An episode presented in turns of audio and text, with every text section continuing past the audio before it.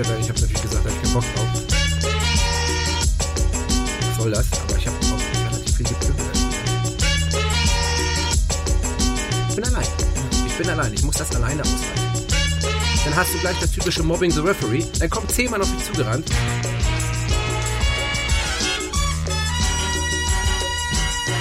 Colinas Erben. Der Schiedsrichter-Podcast.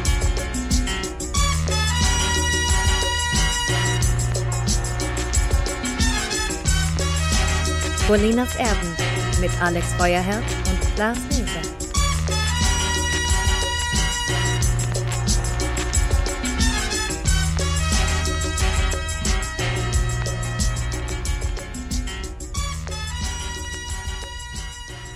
Einen wunderschönen guten Tag. Hier sind Colinas Erben. Ja, ihr habt vielleicht euren Podcatcher aufgemacht und habt gedacht, was? Die gibt's noch? Ja, uns gibt es noch. Mein Name ist Klaas Riese. Und ich begrüße ganz herzlich Alex, den geduldigen Feuerherd. Hallo Alex. Einen wunderschönen guten Morgen. Folge 110. Eins, Wir haben jetzt die 110 eins, gewählt quasi. Null. Es, es wurde Zeit. Ähm, es ist ja, also jeder hat ja so sein äh, 2020 und äh, jeden nervt's irgendwie. Und so war es auch bei uns die letzten Monate, dass es nicht so wirklich angenehm lief. Äh, Gab so ein paar Sachen, die uns einfach auch daran gehindert haben, aufzunehmen. Umso mehr freue ich mich, Alex, dass wir es heute endlich mal wieder schaffen. Ja, ich mich auch. Pause war zu lang, aber es hatte, wie du schon gesagt hast, seine Gründe und die waren auch nicht immer schön. Muss man leider auch so sagen. Und umso netter ist es, dass wir jetzt die Gelegenheit wieder haben. Ist ja auch viel passiert in der Zwischenzeit, ne? Das kann man so sagen, obwohl ich schon auch den Eindruck habe, das können wir vielleicht mal vorneweg ähm, besprechen, so die ganz große Aufregung rund um die Schiedsrichter gibt es nicht. Es gibt immer noch viel Aufregung äh, über bestimmte Entscheidungen des Video Assistant Referees, aber dass es jetzt mal ja so ein Verriss von einem Schiedsrichter gab, das ist eher selten. Es sind auch keine Katastrophen passiert, ne? Wir werden jetzt gar nicht großartig drüber sprechen, was da jetzt zum Ende der vergangenen Saison hin passiert ist in der Champions League beispielsweise oder in der Europa League. Aber das waren eigentlich gute Endspielleistungen. Da ist gar nicht weiter groß drüber gesprochen worden. Ne? Und in der Bundesliga, ja, das ist so ein bisschen so der, der Normalfall ist, wie du schon gesagt hast, gibt ein bisschen Diskussion, aber jetzt auch eigentlich finde ich nix, über das dann wochenlang gesprochen wird, weil da irgendwie der totale Skandal passiert wäre. Und ähm, ich glaube, die Schiedsrichter sind eigentlich mit dieser ganzen Corona-Geschichte ganz gut klargekommen. Für sie, werden wir ja auch drüber sprechen, ist ja auch nicht ganz einfach, unter den geänderten Voraussetzungen da aufzutreten. Das äh, mag auch kein Schiedsrichter gerne und keine Schiedsrichterin, wenn da keine Zuschauer sind. Aber gemessen daran ist es bis jetzt eigentlich relativ, will ich sagen, geräuschlos gelaufen, aber doch relativ unkompliziert und zumindest nicht so, dass irgendwas Schlimmeres passiert ist. Kann ja vielleicht auch damit zusammenhängen, dass einfach keine Zuschauer da sind und es weniger so diese Bilder von völlig erregten Fans gibt, die man dann im Fernsehen gut einspielen kann und darauf dann seine ähm, Diskussionen aufbaut. Das denke ich auch. Das spielt mit Sicherheit eine Rolle. Das ist natürlich ein Faktor, der dich unter Stress setzen kann. Auf der einen Seite jeder Schiedsrichter, jede Schiedsrichterin schätzt das natürlich, wenn die Ränge voll sind. Und auf der anderen Seite ist es natürlich, entsteht ein gewisser Druck. Wenn der entfällt, dann fühlt sich das natürlich ein bisschen anders an, vor leeren Rängen da zu pfeifen. Das ist, ist auch vollkommen klar.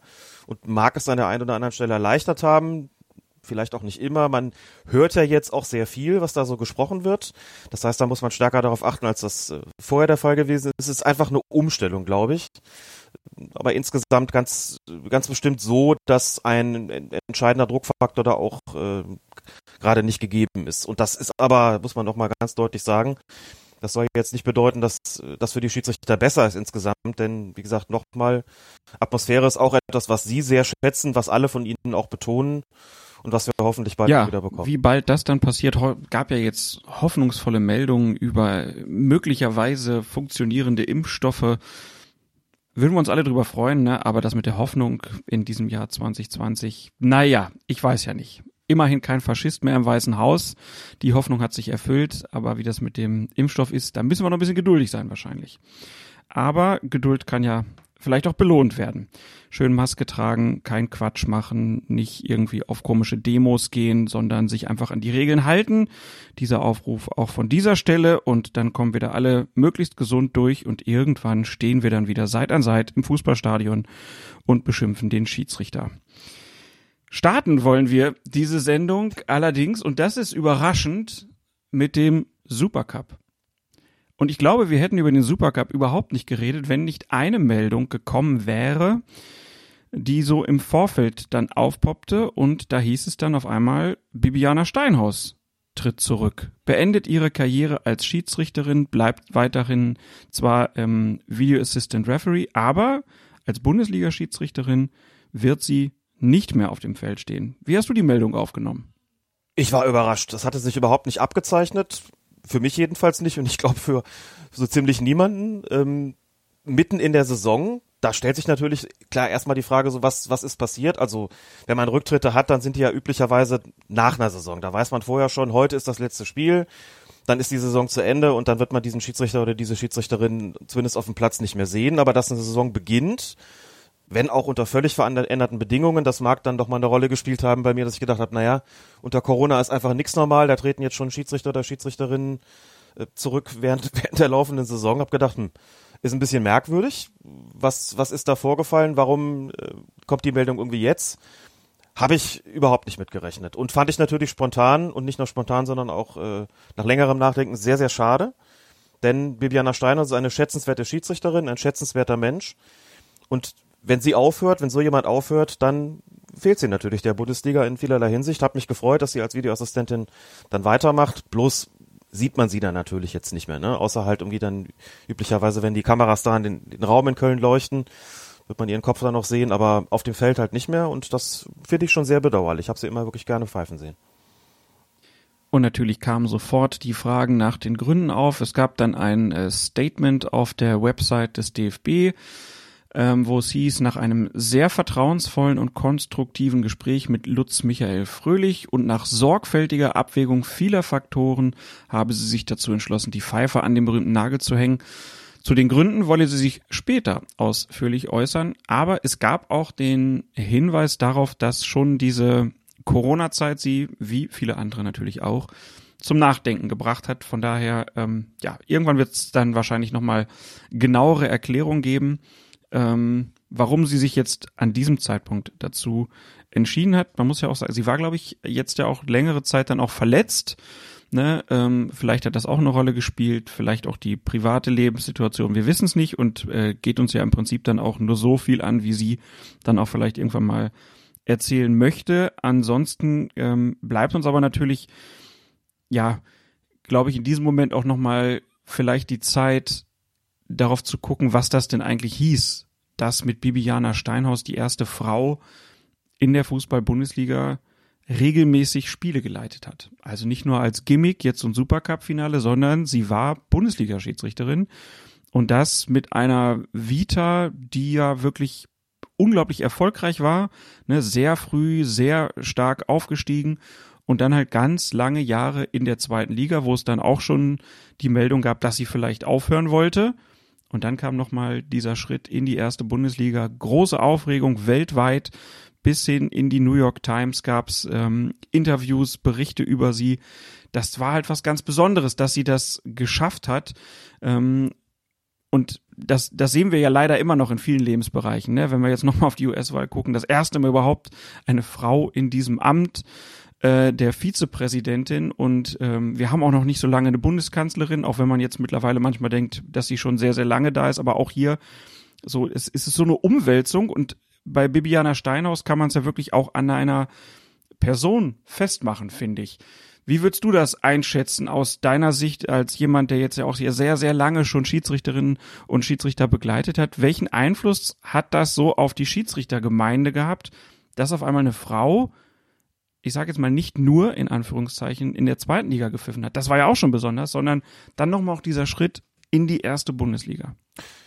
Es hat alles verändert. Das kann man ganz klar so sagen und das ist zu beobachten, wenn ich heute rausfahre, beispielsweise auf die Plätze und mir Schiedsrichterinnen anschaue in der Bezirksliga, in der Landesliga, in der Verbandsliga, in der Regionalliga, dann ist es eben nicht mehr so, wie das früher war und früher gewesen wäre, dass man Leute draußen stehen hat, die sagen, wie heute pfeift eine Frau. Das kann aber doch nicht sein, es ist doch hier eine Männersportart.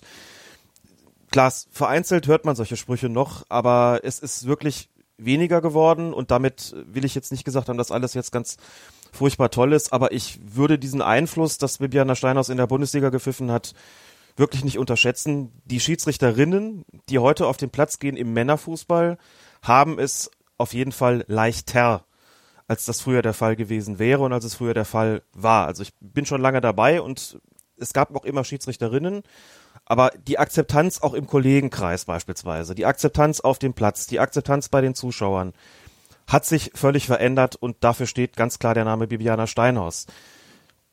Alleine schon deshalb, weil man ja immer mit vollem Recht sagen könnte, was wollt ihr eigentlich? Es pfeift sogar eine Frau in der Bundesliga. Warum soll denn jetzt nicht eine Schiedsrichterin in der Männer-Landesliga pfeifen oder Verbandsliga oder in welcher Klasse auch immer? Die haben es da leichter. Ich habe auch beobachtet, auch wenn sich das zahlenmäßig noch nicht, äh, sagen wir mal, geradezu revolutionär entwickelt hat, dass aber bei den Neulingslehrgängen, die ich da immer mit betreue in Köln, dass da die Zahl der sogenannten Anwärterinnen, also derjenigen Kandidaten und Kandidatinnen, die da Schiedsrichter oder Schiedsrichterin werden wollen, dass da der Frauenanteil doch auch nochmal deutlich gestiegen ist. Wir reden da, wie gesagt, natürlich lange nicht von 50-50. Das äh, wird, wenn überhaupt das irgendwann mal so weit ist, wird es noch sehr, sehr lange dauern, Schön aber es ist auf jeden Fall mehr geworden, mhm. weil auch klar ist, da gibt's dann ärgert sich auf der Bank quasi ein großes alle, Vorbild und dann stehen sie auf und Vorbild jetzt nicht mehr auf Digga, Platz. beim nächsten Mal geht's weiter, ole, ole, und den nächsten Haus rein, super. Das gezeigt hat, was man, oder was Frau besser gesagt erreichen kann. Erstmal bin ich alleine, Insofern, gut in meinem ich, Team, aber ich bin die, alleine. Die Rolle, ich bin alleine, die ich muss das alleine aushalten. Ähm, davor gegeben hat oder das, was sie erreicht hat, kann man, glaube ich, gar nicht hoch genug einschätzen. Das äh, hat ganz, ganz viel verändert.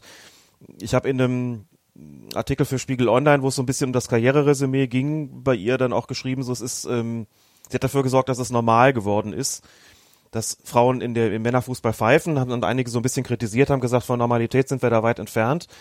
Das stimmt, die Kritik nehme ich einerseits auch an, andererseits es ist zumindest normaler geworden. Es ist eben heute nicht mehr so, dass da draußen dann die Männerhorden stehen, die, die pfeifen und buhen und irgendwie sich darüber lustig machen. Wie gesagt, das gibt schon immer noch auch. Das, so ist es nicht, ne? Ist nicht alles toll. Aber es ist was völlig anderes, als das vor 10, 12, 15, 20 Jahren wie noch der Fall gewesen ist. Das muss man auch klar sagen. Naja, und ähm, wie ist das denn, wenn du jetzt sagst, es sind mehr Mädchen und Frauen, die ähm, sich in den ja, in den Kursen beteiligen und äh, zum Schiedsrichter ausgebildet werden. Wie viele sind das denn jetzt so auch im Vergleich, wenn du jetzt einen Neuanwärterlehrgang durchführst? Wenn ich das richtig im Kopf habe, ist es statistisch gesehen so, dass nur vier Prozent der Unparteiischen in Deutschland, also über alle gerechnet, wir haben, glaube 56.000, 58.000 aktive Schiedsrichter und Schiedsrichterinnen, und vier Prozent davon, wenn ich richtig das im Kopf habe, sind äh, weiblich. Bei den Neulingslehrgängen in Köln hat man zuletzt dann doch auch mal Quoten von 12 bis 15 Prozent. Ne? Wie gesagt, nochmal, das ist weit davon entfernt, auch nur irgendwie gleichrangig zu sein, liegt aber schon mal über dem Schnitt und ist zumindest ein gutes Zeichen. Das entwickelt sich zumindest allmählich äh, in eine Richtung. Wir hatten aber dann auch wieder Neulingslehrgänge, wo es dann wirklich nur diese vier Prozent waren. Das, äh, das schwankt sehr stark und im Moment gibt's natürlich gar keine äh, von diesen Lehrgängen, zumindest nicht als Präsenzlehrgänge. Ähm, mal gucken, wie sich's entwickelt. Aber wenn ich heute zu einer Monatsfortbildung in Köln auflaufe sozusagen, um da zu sprechen, dann so in die Reihen gucke, dann sitzen da schon deutlich mehr. Und in Köln, lass mich nicht lügen, sind es auf jeden Fall auch mehr als vier Prozent, wenn ich nicht auf einem völlig äh, falschen Dampfer bin. Und man muss ja auch einfach sagen, es spielen jetzt nicht so viele ähm, Frauen wie Männer Fußball. Das ist ja nun auch nicht pari pari. Von daher muss es auch bei den Schiedsrichtern natürlich nicht pari pari sein. Aber ich glaube, dass so es auch einfach mehr Mädchen gibt, die sich vielleicht dann einfach vorstellen können, auch das könnte ich mir, das, das möchte ich jetzt auch machen, weil sie halt einfach gesehen haben, da ist jemand mit in der äh, Bundesliga dabei. Und natürlich wollen nicht alle direkt in die Bundesliga, aber dass man sich einfach das ja zutraut. Und wenn du sagst, dass du beobachtest, dass es da weniger frauenfeindliche Sprüche, sage ich mal, gibt auf den Tribünen, dann ist das doch auch schon eine große Errungenschaft. Und äh, die ja, die kann man glaube ich, jetzt wirklich auf lange, lange Sicht mit dem Namen Bibiana Steinhaus äh, verbinden. Also das wird jetzt auch, glaube ich, dann, wenn man dann in den Jahren vielleicht irgendwann mal wieder zurückguckt, da, das ist einfach sehr, sehr besonders gewesen. Ne? Man hatte zwar dann schnell das Gefühl, weil sie ja auch selber nicht so das Gewese drum gemacht hat, sondern hat immer gesagt, ich, ich bin Schiedsrichterin und ich möchte, dass meine Leistung bewertet wird. Äh, und nicht mein Geschlecht oder mein Aussehen oder was auch immer, ähm, dass das dann auch schnell sozusagen in eine Art Normalität vom Gefühl her kam, dass sie halt dabei war. Und sie hat ja auch nicht die ganz großen Aufreger produziert, sondern hat sehr souverän in der Bundesliga geleit äh, Spiele geleitet. Als vierte Offizielle war sie ja sowieso schon lange beliebt, hatte da ein Standing auch in der Bundesliga schon bevor sie angefangen hat. Äh, und ja, wenn man das dann sozusagen als eine sporthistorische Leistung ansieht, dann ist das, glaube ich, gar nicht hoch genug ähm, zu bewerten. Glaubst du denn, dass der DFB da genug tut in dem Bereich, dass auch Frauen in der Schiedsrichterei ähm, Standard sind, dass es wirklich Normalität wird? Genug sicherlich nicht. Es kann eigentlich nie genug sein. Aber deutlich mehr, als das früher der Fall gewesen wäre oder früher der Fall war. Auch in, im Sinne einer speziellen Förderung in den betreffenden Spielklassen, auch mit, mit, mit eigenen Coaches, mit einem eigenen Fördersystem, natürlich auch mit eigenen Aufstiegsmöglichkeiten, denn du hast als Schiedsrichterin natürlich immer noch mal sozusagen einen, einen anderen Karrierezweig oder einen anderen Karriereweg, als es bei den Männern äh, üblich ist, durch die Frauenspielklassen. Die sind, die sind ja auch da und äh, es geht auch darum, sozusagen auch in diesen Klassen aufzusteigen und parallel eben zu gucken, wie ist es bei den Männern. Und ähm, diese Schiene ist äh, bei den, bei den männlichen Schiedsrichtern ähm, ja letztlich nicht gegeben. Also insofern ist da immer so eine gewisse Zweigleisigkeit, die auch zu einer bestimmten Förderung dann geführt, auch in den Jugend, es gibt auch Jugendspielklassen natürlich bei den, bei den Frauen, wie die B-Juniorinnen-Bundesliga beispielsweise. Das ist dann auch nochmal so eine eigene Klasse, in der die Schiedsrichterinnen dann äh, gefördert werden und besonders beobachtet werden und da hat sich auch schon einiges getan. Ne? Früher ist es halt alles irgendwie zusammengelaufen, da hieß es halt alle pfeifen, alle pfeifen das Gleiche und wir fördern auch gar nicht besonders und das ist äh, einfach komplett anders geworden und da wird sicherlich auch nochmal darauf besonders geschaut, ähm, welche Stärken kann man denn besonders ausprägen? Das ist bei Bibiana Steinhaus, das ja schon gesagt, ähm, auffällig gewesen, dass ihre großen Stärken sicherlich im Bereich des Konfliktmanagements überhaupt des Entscheidungsmanagements und den, der Kommunikation mit den Spielern gelegen hat. Äh, dass da keine Skandalspiele passiert sind, liegt natürlich zum einen daran, dass sie einfach gut pfeift, ne, dass da keine Entscheidungen getroffen worden sind von ihr, die irgendwie zu großen Skandalen gef geführt hätten und sie hat aber auch immer sehr, sehr viel vermittelt. Sie hat einfach eine sehr, sehr gute Ansprache, eine sehr gute Kommunikation mit den Spielern gehabt und hat da vieles schon vorher sozusagen runterregeln können, bevor irgendwas aufgekommen ist. Das ist sicherlich eine ganz große Stärke, an der sich auch, auch viele orientieren dürften, denn das ist letztlich etwas, das einen guten Schiedsrichter und eine gute Schiedsrichterin noch auszeichnet. Und das hat sie schon sehr, ähm, sehr klar als Eigenschaft gehabt. Wenn man nochmal so zurückdenkt, welche Konflikte ihr begegnet sind und wie souverän sie die sozusagen wegmoderiert hat und immer auch unter der Maßgabe, du hast ja auch schon angedeutet, sie hat immer gesagt, sie will ähm, eigentlich gar nicht so ein, so ein, wie man heute es nennen, nennen würde, Role Model sein. Sagt aber anderen ist das wichtig, dass ich da als, als speziell als Frau in der Bundesliga pfeife. Äh, insofern, wenn es für andere wichtig ist, muss es das dann für mich auch sein. Ich fand das ganz interessant, dass sie ähm, auch mehr als einmal gesagt hat, sie stört es eigentlich mehr, wenn sie da in dem Kreis der DFB-Schiris ist und dann die Ansprache kommt, äh, liebe Schiedsrichterkollegen, liebe Bibiana, also extra hervorgehoben wird, das stört sie mehr, als wenn die da zusammen trainieren und der Fitnesstrainer am Schluss äh, dann ruft irgendwie Supermänner ne, und sie dann sagt, ich habe mich da schon mitgemeint gefühlt. Das kann man kritisch sehen, aber das ist halt so, wie sie es, wie sie es gesehen hat und sagt so, ich fühle mich da aufgehoben, ich will da gar nicht besonders hervorgehoben werden, will auch gar nicht anders behandelt werden, es soll einfach nur vollkommen klar sein, möchte nur an meiner Leistung gemessen werden. Und ich glaube, den Punkt hat sie schon auch erreicht, auch wenn es immer wieder natürlich Ereignisse gab, die ja da so in die Quere gekommen sind. Das ist äh, natürlich beim ganzen Aufstieg schon ein Punkt gewesen, dass sie da in den Mittelpunkt gestellt worden ist. Warum nicht mal eine Frau in der Bundesliga, so inklusive Bildzeitung ja damals. Das hat ja sicherlich nicht, nicht besonders behagt. Oder dann die Geschichten, wir erinnern uns alle da mit Kerem Demir bei, mit seinem dummen Spruch, dass Frauen irgendwie nichts äh, im Fußball verloren haben, äh, mit Pep Guardiola, der ihr da altväterlich die, die, die Hand auf die Schulter legt und sie das irgendwie äh, dann ganz lässig wegschiebt. Oder Franck Ribéry, der ihr den Schuh öffnet bei diesem Pokalspiel in Rostock war es, glaube ich, ähm, und sie da das einfach auch großartig gemanagt hat, das Ganze, auch wenn sie ganz andere Möglichkeiten gehabt hätte zu sagen, ich könnte da auch mit Sanktionen arbeiten, hat sie aber nicht getan, obwohl sie es gekonnt hätte und obwohl es angemessen gewesen wäre, aber das hat sie natürlich auch ausgezeichnet, dass sie immer einen Weg gefunden hat, solche Konflikte relativ niedrigschwellig abzuarbeiten und ähm, ja, auch nochmal an, an der Stelle sicherlich ein großes Vorbild. Und ganz, ganz sicher, und das finde ich auch wichtig, weil wir jetzt die ganze Zeit davon reden, was ist sie für ein für, für Vorbild möglicherweise für Schiedsrichterinnen. Ähm, man kann das an dem äh, Punkt geschlechtsneutral oder geschlechtsunabhängig sehen. Ich finde ihre Art und Weise, wie sie mit Spielern umgegangen ist, äh, grundsätzlich vorbildlich. Und da können sich Männer genauso was davon abschauen. Das stimmt. Da hast du recht. Habe ich eben auch, als du das ausgeführt hast, habe ich auch gedacht, so, was glaubst du, in welchen Punkten sie vielleicht auch die Schiedsrichterei ähm, beeinflusst oder verbessert hat? Ja, ganz sicherlich an dem Punkt, ne, dass man Konflikte auch auf eine Art und Weise lösen kann, ohne dafür zum Mittel der persönlichen Strafe greifen zu müssen. Mhm. Auch wenn man es vielleicht kann, unter der Maßgabe, dass ein Spielraum gegeben ist und unter der Maßgabe, dass es die Akzeptanz fördert, das ist eh immer ein ganz wichtiger Punkt für Unparteiische. Wenn ich heute Videoszenen zeige, in denen es darum geht, Persönlichkeit des Schiedsrichters, der Schiedsrichterin, sind da schon immer Szenen von Bibiana Steinhaus dabei, wenn man den Leuten einfach zeigt, guck mal, so macht man das. So redet man mit, mit Spielern. Erinnere mich da auch beim, beim Supercup-Spiel an eine Szene, wo sie Lukas Hernandez von, vom FC Bayern äh, verwarnt hat äh, nach einem Foulspiel, also die gelbe Karte war klar berechtigt und Hernandez hat sich furchtbar aufgeregt, ist also wirklich schreiend auf sie zugelaufen. Und die Standhaftigkeit, die sie da gezeigt hat und hat ihn wirklich alleine mit dem mit der ähm, fest in der Hand befindlichen gelben Karte, sie ist wirklich keinen Millimeter zurückgewichen, hat sie ihn wirklich binnen anderthalb Sekunden runtergekocht, so ungefähr.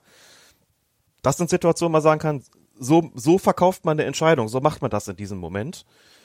Ähm, dass es da auch eine Rechtfertigung gegeben hätte, den Hernandez gleich rauszuschmeißen mit Gelb-Rot, ist sicherlich richtig, aber das hätte dem, dem Spiel nicht unbedingt gut getan. Und so wie sie das da gemanagt hat, das fand ich nochmal eine sehr typische Szene für sie. Einfach mit Kraft, Kraft ihrer Persönlichkeit auch, auch Probleme zu meistern. Und das kann man ja, glaube ich, gar nicht hoch genug anrechnen. Und das ist auch wirklich vorbildlich für alle Unparteiischen und ganz sicherlich nicht nur für die Weiblichen. Bibiana Steinhaus, also nicht mehr Bundesliga-Schiedsrichterin, aber wir werden sie weiter im Kölner Keller sehen, ist ähm, übrigens ja auch nicht die einzige Veränderung, die es jetzt äh, gibt in der Bundesliga. Robert Kampka ist aus der Bundesliga in die zweite Liga abgestiegen. Hast du mal nachgeguckt, wann das das letzte Mal passiert ist? Das letzte Mal war es, glaube ich, Markus Wingenbach, dass er abgestiegen ist und das, guck mal, da bin ich jetzt schlecht vorbereitet. Also so vom Gefühl her würde ich sagen, ungefähr 2012 vielleicht, 2013. Mhm kann aber auch ein bisschen, ein bisschen davor gewesen sein, ist schon länger nicht mehr vorgekommen. Dass ein Schiedsrichter sozusagen abgestiegen ist, dass aus der Bundesliga rausgenommen worden ist und in einer Klasse drunter eingesetzt worden ist. Das ist jetzt tatsächlich Robert Kampka widerfahren. Da ist es offensichtlich so gewesen, dass die Kommission gesagt hat, das genügt uns nicht, das genügt nicht unseren Ansprüchen für die erste Bundesliga. Ähm, du bist weiter Zweitligaschiedsrichter, aber für die erste reicht es aus unserer Sicht nicht mehr. Hast du Gründe dafür gelesen, was nicht mehr, was nicht gereicht hat? Oder hast du irgendwas beobachtet, wo du sagst, na, da war er vielleicht noch nicht so weit oder es reicht dann doch nicht auf dem Niveau? Nicht so weit kann man, glaube ich, nicht sagen. Er hat ja einige Jahre in der Bundesliga gepfiffen. Es gab schon immer mal wieder Spiele, wo er schon Schwierigkeiten hatte, wo auch so die eine oder andere Fehlentscheidung dabei gewesen ist, die, ja, wo man jetzt nicht sagen kann, dass, äh, das kann man schon irgendwo noch so machen das hatte sich tatsächlich so ein bisschen gehäuft, ähm, durchaus auch in, in, in Verbindung mit dem Einsatz als Videoassistent beim einen oder anderen Spiel. Und es ist offensichtlich so gewesen, dass er im Bewertungssystem, dass er nicht mehr auf Noten basiert, das muss man an der Stelle nochmal sagen, also anders als im äh, von der vierten Liga sozusagen abwärts, wo es immer noch das alte Punktesystem gibt, ist das in der Bundesliga nicht mehr so. Aber da hat man ein sehr fein verästeltes äh, Beobachtungswesen geschaffen und äh, Bewertungssystem geschaffen, wo man dann offensichtlich gesagt hat, gut, auch, auch über, das ist sicherlich nicht nur eine Sache gewesen, die ähm, jetzt das, das vergangene Jahr eingeschlossen hat. Da wäre mir jetzt nichts so Dramatisches aufgefallen, sondern dass man vielleicht die vergangenen Jahre insgesamt evaluiert und gesagt hat, okay, es drängen auch Leute von unten nach, wir haben nur eine begrenzte Anzahl an Plätzen und deswegen nehmen wir da jetzt einen Austausch vor. Aber auf der anderen das Seite ist ja eigentlich ein Platz wieder frei geworden durch den Rücktritt von Bibiana Steinhaus.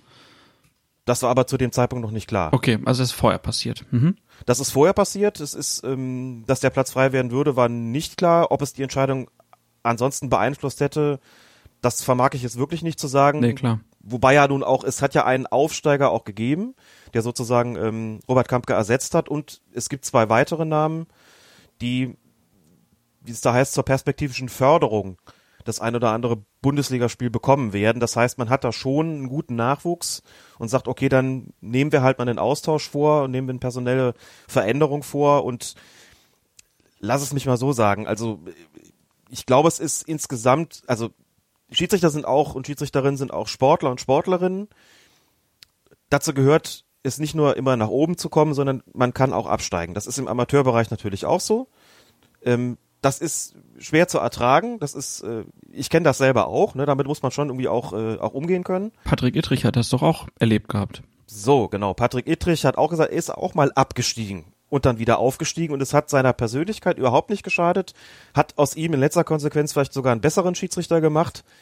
Das gehört halt einfach auch dazu. Ne? Man kann nicht immer nur aufsteigen und dann ist klar, man bleibt irgendwie da, denn man muss sich da beweisen und wenn dann irgendwann halt mal die Verantwortlichen sagen, uns genügt das nicht, dann ist das halt einfach mal so und dann geht halt auch einer mal runter.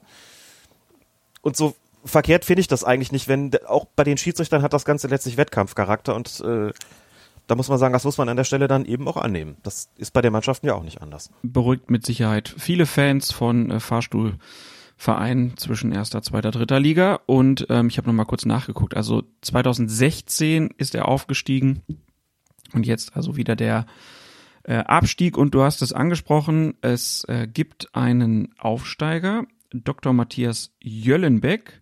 Nein, Entschuldigung, Florian Bartstübner ich bin in der Zeile verrutscht. Florian Bartstübner, 29 Jahre aus äh, Bayern, ist aufgestiegen und ich habe so gelesen, es gab wohl da eine Zusammenkunft mit äh, irgendwie drei Schiedsrichter waren wohl dabei, die anderen beiden wurden jetzt nicht genannt vom DFB und da wurde ihm das dann per Videokonferenz äh, mitgeteilt äh, dass er jetzt in die erste Bundesliga aufsteigt. Und ich könnte mir vielleicht vorstellen, dass die anderen beiden, die dabei waren, die wohl auch mit auf Augenhöhe waren, dass das vielleicht Dr. Matthias Jöllenbeck und Tobias Reichel waren. Aber wie gesagt, das ist jetzt nur eine Vermutung. Denn diese beiden äh, sind Zweitligaschiedsrichter, gehören aber jetzt auch ein bisschen zu den Bundesliga-Schiedsrichtern, denn zur perspektivischen Förderung sollen sie vereinzelt in der Bundesliga zum Einsatz kommen vielleicht sogar auch regelmäßiger nach Steinhaus Abschied, das wissen wir nicht genau. Ähm, haben aber jetzt beide, glaube ich, auch am letzten Spieltag ihre ersten Partien geleitet. Habe ich das richtig im Kopf? Jöllenbeck ist eingesetzt worden Nur am letzten Spieltag, dem Okay. siebten. Ja, Tobias Reichel noch nicht. Okay. Das steht noch aus. Florian Badstübner hat als Aufsteiger jetzt schon zwei Spiele Mhm. gemacht und wir haben ja momentan so ein bisschen das Problem, dass nicht nur er Steinhaus aufgehört hat, sondern dass Dennis Eitekin und damit halt ein Spitzenschiedsrichter, der viele Spiele gepfiffen hat, immer in der Bundesliga, zunächst mal auf Eis liegt wegen einer Achillessehnenverletzung. Das ist sehr An der Stelle langwierig. natürlich gute Besserung und das ist, wie wir wissen, eine langwierige Verletzung. Er hat zu Beginn der Saison gesagt, er hofft, dass er ähm, in der Rückrunde wieder dabei ist. Damit war da schon klar, Saison hat nicht mal angefangen und du bist schon für die komplette äh, Hinrunde raus. Man kann ja bei, bei Dennis Eitekin jetzt immer ganz gut mitverfolgen, wie er sich so vorbereitet, weil er auf Instagram sehr aktiv ist. Und ich habe gesehen, starke äh, Trainingseinheiten, ich glaube in Griechenland war er. Und nebenbei ist er jetzt auch noch Schmuckdesigner geworden. Äh, also äh, äh, was, wo, wo war er? Astro TV und Schmuckdesign. Ähm, Bundesliga-Schiedsrichter sind voller Überraschung manchmal. Gerade wenn, Wundertüten. Ja. Das fand ich schon sehr spannend. Es gibt ja, ne, wir haben jetzt gesagt, es gibt dann zwei Schiedsrichter, die jetzt ab und zu zum Einsatz kommen sollen, ne, sozusagen Stamm-Zweitligaschiedsrichter, aber ab und zu schon mal in den Erstligakader schnuppern. Das gibt's in der zweiten Liga aber auch. Patrick Hauselbauer und Florian Lechner aus Liga 3, die kommen jetzt schon in der zweiten Bundesliga zum Einsatz. Also der DFB hat sich sozusagen ein neues Fördersystem äh, überlegt, will vielleicht die Schiedsrichterinnen und Schiedsrichter da jetzt schon, bevor sie aufsteigen, an die höhere Spielklasse heranführen. Was hältst du von diesem Prinzip? Haselbauer heißt der Mann, ne? Das Hauselbauer, Hauselbauer sind die, da in- sind die in Baden-Württemberg, glaube ich. Haselbauer? Wieso habe ich mir den Hauselbauer aufgeschrieben? Weiß ich, hast du Hauselbauer aufgeschrieben? Vielleicht hat es irgendwie, hast du an Häuslerbauer gedacht? Genau. Patrick Haselbauer also, Entschuldigung. Prinzip finde ich total gut. Lustigerweise ist es so, dass es das schon mal gab, wie ich aus aktiver Erinnerung noch weiß, so Anfang der 90er. Da bin ich als, als junger Kerl mitgefahren, damals in der Verbandsliga und, nee, und in der Oberliga sogar schon, als, als damals noch Linienrichter, wie es hieß, Schiedsrichterassistent, bei einem Schiedsrichter, der selbst in der zweiten Bundesliga gepfiffen hat, Jürgen Wippermann aus Bonn, aber vereinzelt auch schon eingesetzt worden ist in der Bundesliga. Das waren auch solche Perspektiveinsätze. Ich glaube, er hatte pro Jahr vier Einsätze bekommen und da war er auch nicht der Einzige und da ging es auch schon drum, so ein bisschen zu gucken, inwieweit die Leute in der Lage sind, die Schiedsrichter in der Lage sind, möglicherweise dauerhaft in der ersten Bundesliga zu pfeifen. Jürgen Wippermann aus Bonn, weiß ich noch. Wie gesagt, ich war in der Oberliga bei ihm an der Linie, äh, habe da sehr, sehr viel gelernt. War wirklich wichtig für, für, für mich als jungen Kerl, ähm, da von ihm was mitzubekommen. Und dann ist das irgendwann aber eingestellt worden. Hat man das irgendwann nicht mehr gemacht. Und jetzt, als es jetzt wieder, wieder kam, habe ich mich daran erinnert gefühlt, dass das ja schon mal so gewesen ist, dass sie solche Perspektiveinsätze schon mal vergeben haben. Und ich glaube, dass das eigentlich eine gute Idee ist. Warum denn eigentlich auch nicht? Man muss ja nicht auf diese Klasse festgelegt sein. Es gibt im Amateurbereich hier und da übrigens auch, dass man sagt, man kann in der Saison auch schon mal solche Schnupperspiele machen. Und dann schickt man da wirklich auch äh, sozusagen die, die, die volle Kapelle da mal hin an Beobachtern und Verantwortliche und lässt sie das mal angucken und dann schaut man halt mal, was mit dem betreffenden Schiedsrichter oder der betreffenden Schiedsrichterin ist und schaut, ob sie sich für oder er sich für höhere Aufgaben empfiehlt. Ist ja und auch so, so, läuft das gerade und das ist doch gut. Ja, also ist natürlich auch vielleicht eine ganz gute Strategie, um halt diese Erfahrung von Auf- und Abstieg zu vermeiden. Also wenn man dann halt bei jemandem sieht, ich schicke den in so eine Klasse und es vielleicht vom Tempo oder von den Einschätzungen her einfach noch nicht weit genug oder generell nicht weit genug, dann sagt man, okay, dein Niveau ist hier erreicht, du wirst nicht mehr aufsteigen oder es ist noch nicht erreicht. Äh, von daher auf jeden Fall, glaube ich, eine ganz gute Idee und natürlich auch ähm, eine gute Idee, um einfach zu gucken, äh, wie äh, wie kriegen wir den Kader jetzt voll der Schiedsrichterinnen und Schiedsrichter, weil wir halt Verletzungen und äh, Karriereende haben. Und äh, wir haben ja auch die Situation, dass am Ende der Saison Manuel Gräfe, Markus Schmidt und Guido Winkmann ähm, dann aufhören, weil sie im Laufe der Saison diese Altersgrenze von 47 Jahren erreichen. Das heißt auch mit Perspektive darauf, es werden da Plätze frei, kann man dann schon mal besser gucken, wer ist denn vielleicht geeignet dafür. Ganz genau. Und so schafft man einfach auch einen geschmeidigen Übergang. Ne? Es ist nicht so, dass man dann sagt, okay, euch ziehen wir jetzt hoch und schmeißen euch sofort ins kalte Wasser, sondern ihr habt euch schon mal so ein bisschen dran gewöhnen können. Die kennen das natürlich alle auch schon, weil sie als Assistenten in der ersten Bundesliga waren oder teilweise auch als Videoassistenten so. Also sie wachsen da sozusagen langsam rein und so eine allmähliche Gewöhnung ist bestimmt keine schlechte Idee äh, und eine bessere als zu sagen so, zack, von heute auf morgen seid ihr jetzt da drin.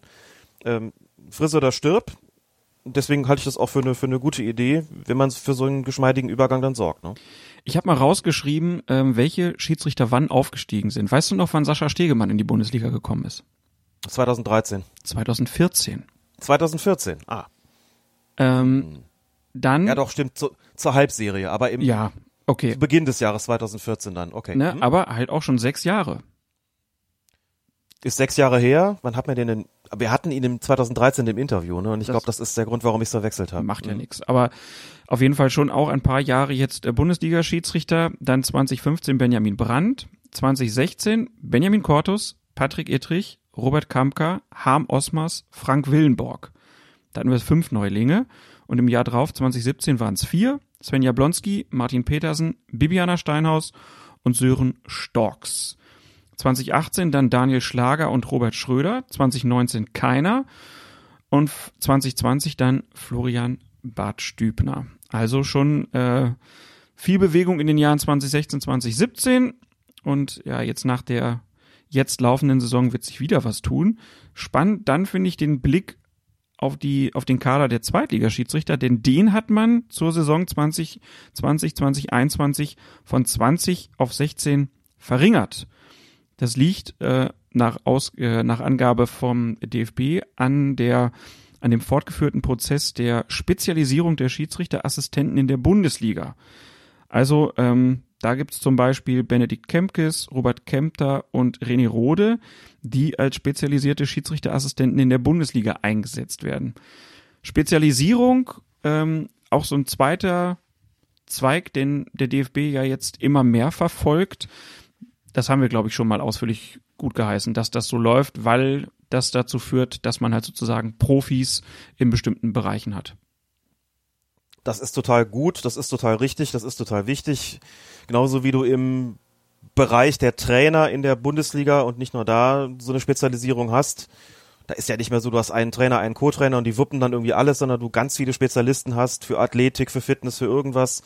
Hast es im Schiedsrichterbereich im Prinzip auch, natürlich nicht ganz so fein verästelt, aber da ist es jetzt eben auch so, schon länger so, dass es spezialisierte Assistenten gibt. Damit wird auch der Tatsache Rechnung getragen, dass sich die Aufgaben einfach immer weiter diversifiziert haben, dass sie anderen Einfluss aufs Spiel haben. Es ist eben klar, schon lange nicht mehr die Linienrichter sind, wie sie vor 1996 dann irgendwie noch hießen, sondern gleichwertige Teammitglieder mit speziell, speziellen Aufgaben, so dass man da also auch drangegangen ist zu sagen, wir fangen sozusagen auch ein bisschen früher damit an, sie auf diese spezielle Aufgabe vorzubereiten und sie dann ganz gezielt in diesem Bereich auch zu belassen und auch zu schauen, welcher Schiedsrichter ist denn eröffnet uns dann sozusagen die Perspektive wirklich auch auf dem auf dem Feld als Hauptschiedsrichter, wem bei wem sagen wir konzentrier dich tatsächlich weiter auf diese Aufgabe und da wirst du dann deine, deine Karriere machen. Und bei wem sagen wir, da gibt es vielleicht dann doch auch absehbar eine, eine Grenze.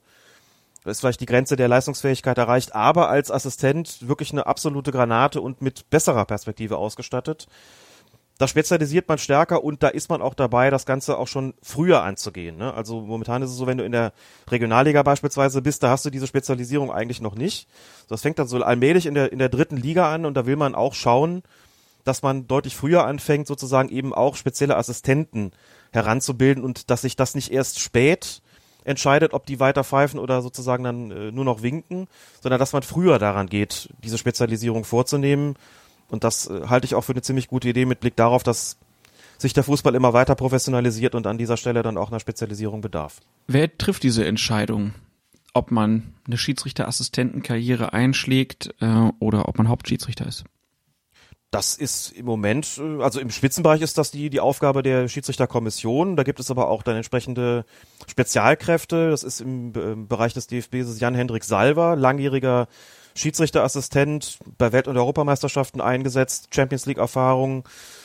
Hab auch schon mit ihm zu tun gehabt, weil ich mal eine kleine Artikelserie gemacht hat zum Thema Schiedsrichterassistenten für die Schiedsrichterzeitung. Da mit ihm drüber gesprochen, der wirklich Daten erhebt, ähm, der unterschiedliche Trainingsmethoden da austüftelt, der ein ganz spezielles Training entwirft und immer wieder den Schiedsrichterassistenten dann auch, auch Tipps gibt ähm, Videoschulung mit ihnen macht, worauf da insbesondere zu achten ist. Also man hat schon im Bereich dieser, dieser Schiedsrichterkommission Elite hat man jemanden, der im Prinzip nur für die Schiedsrichterassistenten da ist und der natürlich auch mit seinen Helfern wiederum guckt, was kommt denn da aus dem höherklassigen Amateurbereich nach, wen können wir da gebrauchen und wer, bei wem ist es dann möglicherweise so, dass man ihn als, als Spezialisten eben äh, für, die, für das Amt des Schiedsrichterassistenten gebrauchen kann. Ähm, und von Jan-Hendrik Salver ausgehend natürlich dann in den Regionalverbänden und in den Landesverbänden gibt es dann auch schon entsprechende Schiedsrichterfunktionäre, sagen wir mal, ähm, bei denen es darum geht, die schon mal gucken sollen, wer ist denn eigentlich da in besonderem Maße dafür geeignet, dieses Amt äh, auszuüben. Also wenn ich jetzt mal von, von uns im Mittelrhein ausgehe, wenn ich äh, rausfahre am Wochenende und gucke mir die Schiedsrichter an, guck, achte ich natürlich auch auf die Assistenten ähm, da wird es jetzt noch nicht so sein, wenn ich da jetzt ein Jugend-Bundesligaspiel gucke oder ein Regionalligaspiel, dass man wirklich klar sagen kann, du hast einen 20-jährigen, 21-jährigen Assistenten, da schon sagen kann, pass auf, dein Platz wird immer der an der Linie sein, denn dafür sind die einfach noch sehr, sehr jung. Da muss man so ein bisschen schauen, aber dass man zumindest schon bei dem Auge hat, okay, als Assistent schon richtig, richtig super mit guten äh, oder, oder überdurchschnittlichen Anlagen ausgestattet, muss man einfach mal ein Auge drauf haben, wie entwickelt der Betreffende sich eigentlich? Wie macht er sich als Schiedsrichter? Und wie entwickelt er sich als Assistent und unter Umständen muss man da tatsächlich frühzeitig auch mal ansprechen und sagen, pass auf, ähm, wenn wir dich spezialisieren, dann hast du da noch mal eine ganz andere Karriereoption vielleicht als, als Schiedsrichterassistent. Ähm, so dass das Ganze schon so eine, so eine Verästelung angenommen hat, ähm, die es vor einigen Jahren noch nicht gegeben hat. Und insbesondere im Bereich des, der, der Schiedsrichterkommission Elite ähm, gibt es eben längst diesen, diesen Spezialisten, Jan-Hendrik Salva, der quasi für das Wohl und Wehe der Schiedsrichterassistenten da ist und da sehr speziell eben schult, professionell schult und auch mit ähm, sehr gezielten Mitteln und Methoden eben vorgeht. Ich glaube, bei den Schiedsrichterassistenten ist die Spanne so groß wie nirgends sonst. Also wenn man da, wir haben ja das Loblied mal auf die Assistenten gesungen, die dann mit der Bierflasche in der Hand beim Kreisligaspiel das äh, Seitenaus äh, bewachen und dann gibt's die, wie du sie gerade genannt hast, ja auch Schiedsrichter-Spezialkräfte. Findest ein schöner Begriff. Schiedsrichter-Spezialkräfte. Ähm, die sich dann um solche Belange kümmern und dann wirklich dafür sorgen, dass die Assistenten besonders gut geschult werden. Ich habe, du hast es eben angesprochen, in der ähm, Schiedsrichterzeitung geblättert und habe dann noch so drei kurze Sachen gefunden, die vielleicht bemerkenswert sind. Dr. Felix Brüch hat ja ähm, das Europapokal-Halbfinale zwischen Sevilla und Manchester United leiten dürfen. Was war das Besondere daran, Alex? Dass das Spiel in Deutschland stattgefunden hat. Genau. Er war nämlich erst der dritte Schiedsrichter überhaupt, dem das vergönnt war, ein internationales Spiel in Deutschland zu leiten.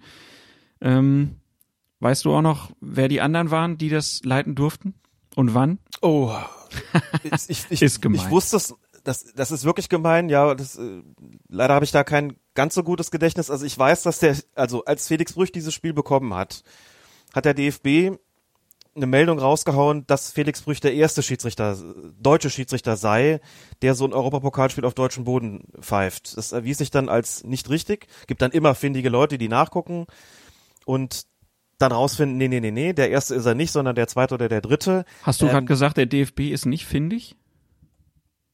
Der DFB ist sicherlich auch findig, aber in dem Fall lag er daneben. es gibt immer findige Leute. ja, Alles gut. Leute, die auch findig sind. Auch Nein, findig. Ja, ja. Ähm, ich habe jetzt, also die Namen sind damals genannt worden, die die vor Felix Brüch, also die deutschen Schiedsrichter. Ich, ich, ich, ich, ich helfe dir aus, Albert, Alex. Albert Dusch Nein. ist einer davon? Nein. Also es geht um das Jahr 1973 und es war der UEFA Cup und es spielten Borussia Mönchengladbach und der erste FC Kaiserslautern gegeneinander. 2-1 und 7-1 ist das damals ausgegangen und das Ganze unter der Leitung von Gerhard Schulenburg und von Kurt Tschentscher. Hin- und Rückspiel. Beide von deutschen Schiedsrichtern. Genau. Schulenburg und Tschentscher. Da hat die UEFA mal ein paar Euro gespart bei den Reisekosten. Ganz offensichtlich, ja. Also Felix Brüch dann ja leider auch wieder ohne Zuschauer, ähm, aber immerhin kann er sagen, er ist einer von dreien, die da mal ein Europapokalspiel in Deutschland leiten durften. Stichwort UEFA, da gab es ja auch ein bisschen ähm, Verwunderung, dass die Schiedsrichterinnen und Schiedsrichter jetzt auf einmal das UEFA-Logo auf der Brust tragen und nicht mehr wie vorher das FIFA-Logo. Da steht jetzt UEFA Match Official statt FIFA Referee. Und dann hat man bei der Sportschau mal nachgehakt, wie das denn so abgelaufen ist. Und dann, dann hat Lutz Michael Fröhlich dazu gesagt, äh, unseren Schiedsrichtern ähm, wurden die Logos zugeschickt mit dem Hinweis, dass diese ab sofort in den Clubwettbewerben zu tragen seien. Mehr wissen wir auch nicht. Witzig, ne? Also Kleinigkeit, aber schon so, dass es überhaupt keine Auskunft gibt. Es gibt auch von Seiten der UEFA keine Auskunft dazu. Äh, Du hast Sportschau gesagt, unser geschätzter Kollege Khaled Nahar war das ja, der der Sache mal so richtig nachgestiegen ist. Wer sonst? Ich will jetzt, wer sonst? Ich will jetzt rausfinden, was die Gründe dafür sind, dass da plötzlich kein FIFA-Logo mehr auf der Brust ist, sondern dieses UEFA Match Official. Das ist ja noch was, das alle bei allen gleich ist, ne? Du hast ja irgendwie als äh, Schiedsrichter steht da FIFA Referee und als Schiedsrichterassistent steht eigentlich da FIFA Assistant Referee. Und dann das jeweilige Jahr. So, bei UEFA Match Official heißt, das ist bei allen gleich. Auf den ersten Blick und auf die Distanz sieht es gar nicht so viel anders aus. Aber die UEFA positioniert sich da, ne? platziert sozusagen da ihre Marke. Und das schließt die Schiedsrichter und Schiedsrichterinnen ein, die plötzlich mit diesem Logo auf der Brust äh, auf den Platz gehen sollen. Weiß jetzt nicht, also von Affront gegenüber der FIFA würde ich jetzt noch nicht sprechen, aber schon offensichtlich so eine, hat schon was so mit Konkurrenz zu tun. Ja, das glaube ich auch auf jeden Fall. Ja. Da wird schon einfach, äh, also dass UEFA und FIFA ja ihre, ich nenne es jetzt mal Animositäten haben, ist ja bekannt. Ja. Schauen wir nur auf die verschiedenen äh, Club-Wettbewerbe, die da jetzt noch aufgerufen werden sollen, die die FIFA gern veranstalten will, Club-Weltmeisterschaften oder die die äh, UEFA halt schützen will mit der Champions League und der Europa League. Ja, äh, und dass das dann bei den Schiedsrichtern sozusagen durchschlägt, dass man hier eine klare Trennung, Trennung zwischen UEFA und FIFA-Wettbewerb äh, halt haben will. Ich musste ein bisschen schmunzeln und fand es aber auch gut, dann einfach mal zu lesen, dass jemand sagt, ich sag was dazu, aber ich sag auch ehrlich, ich habe keine Ahnung, wie es abgelaufen ist und warum das so gemacht wird. Hat mir gut gefallen. Gut gefallen hat mir auch ähm, die Auszeichnung zur Schiedsrichterin ähm, und zum Schiedsrichter des Jahres. Rim Hussein und Marco Fritz haben diese Auszeichnung nämlich in diesem Jahr bekommen. Ich glaube, wir haben das hier noch nicht gesagt, oder? Das haben, können wir noch nicht gesagt haben, Weil das in der weil Pause unsere war. letzte Aufnahme im Mai war und das ist ja Ich erst war, danach. ich war kurz, als ich es erzählt habe, kurz unsicher, ob, ich, ob wir das schon erzählt haben, aber wahrscheinlich haben wir es einfach nur bei Twitter oder so rausgehauen. Ähm, ja, äh, ich denke, beides auch nachvollziehbare ähm, Auszeichnungen oder warst du bei einem oder bei einer überrascht? Nein, das, die Kriterien, warum dann jeweils der betreffende Schiedsrichter und die betreffende Schiedsrichterin auserwählt werden, die sind jetzt ja, glaube ich, auch keine, keine, keine Hard Facts sozusagen, sondern man schaut halt, wie haben die sich im vergangenen Jahr gemacht. Also es ist sicherlich auch ein bisschen so, dass man dann sagt, es sollen halt auch nicht immer unbedingt die, dieselben sein. Mhm. Ich fand das vollkommen, äh, vollkommen nachvollziehbar. Marco Fritz, fangen wir bei den Männern an, ein Schiedsrichter, der, glaube ich, in den ersten Jahren seiner Zugehörigkeit zur Bundesliga so ein bisschen unter dem Radar geflogen ist. Den hat man gar nicht so auf dem Schirm gehabt, wenn es darum ging, was gibt's denn für Spiele, für Spitzenspiele auch, die von äh, die Schiedsrichter leiten können. Das hat sich ja gründlich geändert. Ne? Also er ist ja auch immer einer der Kandidaten. Also jetzt mal ein Beispiel zu nennen, wenn wenn Bayern gegen Dortmund spielt, einer der Kandidaten, um dieses Spiel dann zu leiten und macht das auch super und hat sich auch, finde ich, als als Schiedsrichter gerade in puncto Persönlichkeit wirklich ähm, exzellent weiterentwickelt. Also wenn der heute auf den Platz geht, passiert normalerweise, brennt er einfach nichts an, hat eine sehr souveräne Art, ähm, entspannte Art mit Spielern umzugehen. Ähm, Rimussein Lass uns mal ganz kurz noch, muss ich kurz einhaken noch. Ich finde, Marco Fritz ist auch so ein gutes Beispiel. Es wird ja immer wieder gesagt, so, dann hast du neue Schiedsrichter und dann wird sich wieder drüber aufgeregt. Ah, wie pfeift der denn? Ah, und immer wenn wir den haben und so. Warum pfeifen nicht alle wie Manuel Gräfe und wie Dennis Eitekin oder jetzt vielleicht wie Marco Fritz? Marco Fritz finde ich auch ein gutes Beispiel dafür, dass der am Anfang, also ich kann das jetzt gar nicht so genau sagen, ob der am Anfang vielleicht schlechter gepfiffen hat oder schlechter Spiele geleitet hat, aber ich kann so aus meinem Empfinden einfach sagen, dass natürlich umso öfter man den dann sieht, umso stärker ist auch sein Standing und umso wichtiger ist es auch bei Schiedsrichterinnen und Schiedsrichter, dass sie einfach über eine gewisse Zeit präsent sind in den Spielen, ähm, dass sich allein dadurch, dass sie da sind, sozusagen ihr Ruf verbessert. Deswegen ja auch immer mein Aufruf dann bei neuen Schiedsrichterinnen und Schiedsrichtern, die aufsteigen, Geduld. Das ist wie mit äh, Fußballern, die frisch in die Bundesliga kommen. Die wenigsten schlagen so ein wie in Haaland. Die meisten brauchen ein bisschen Anlaufzeit. Und ähm, deswegen ist es da auch wichtig, einfach den ähm, Schiedsrichtern, den Spielleitern da dann auch die Möglichkeit zu geben, sich zu entwickeln, damit sie dann die neuen Eitekins und Gräfes und Fritzens, hätte ich jetzt beinahe gesagt, Fritz werden.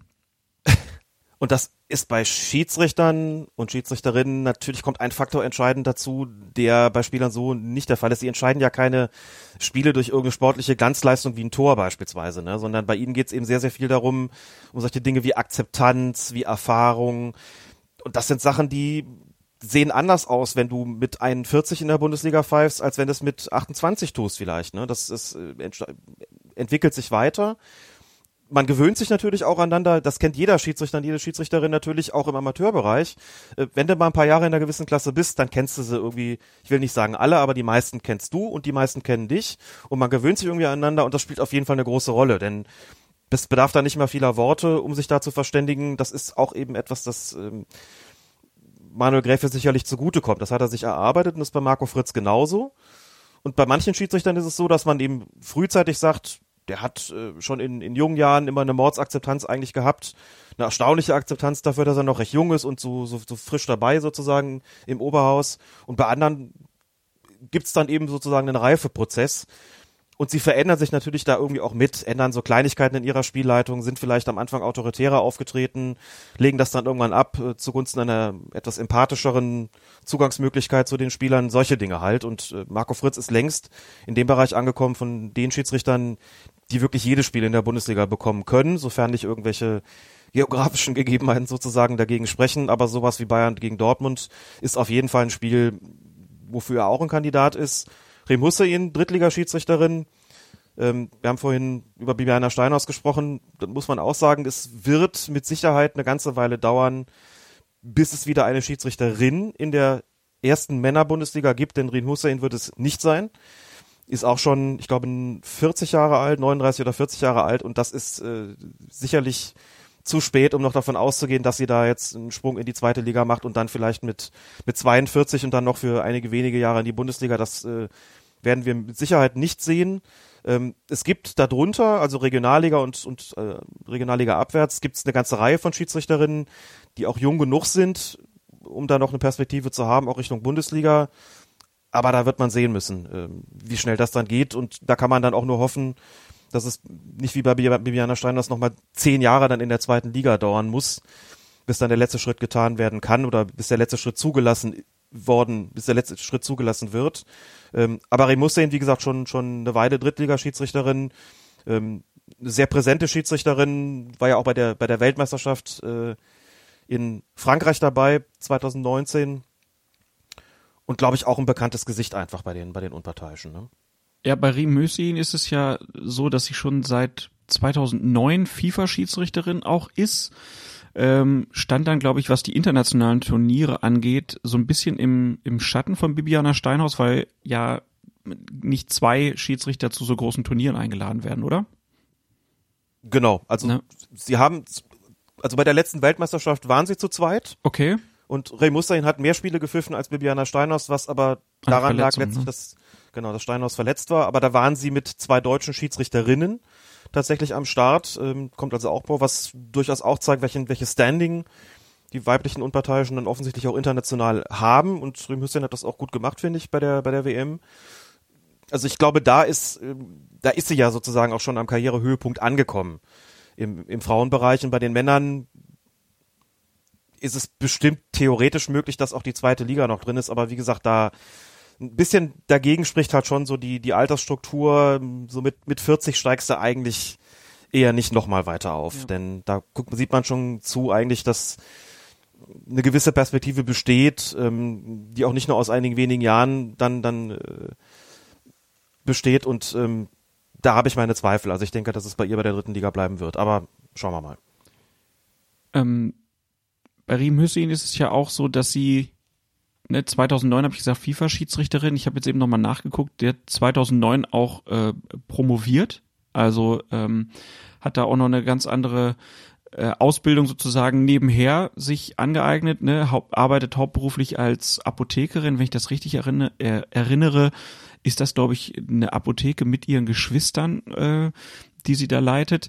Ähm, das zeigt dann aber halt auch nochmal, dass da die ja, die, die Schwerpunktsetzung dann vielleicht auch nochmal nebenher dann auch nicht ganz einfach ist, ne? Also auf dem Niveau zu pfeifen plus dann noch sowas äh, abzuleisten, da habe ich immer echt äh, Hochachtung davor, weil man ja auch den ganzen zeitlichen Aufwand sich vorstellen kann.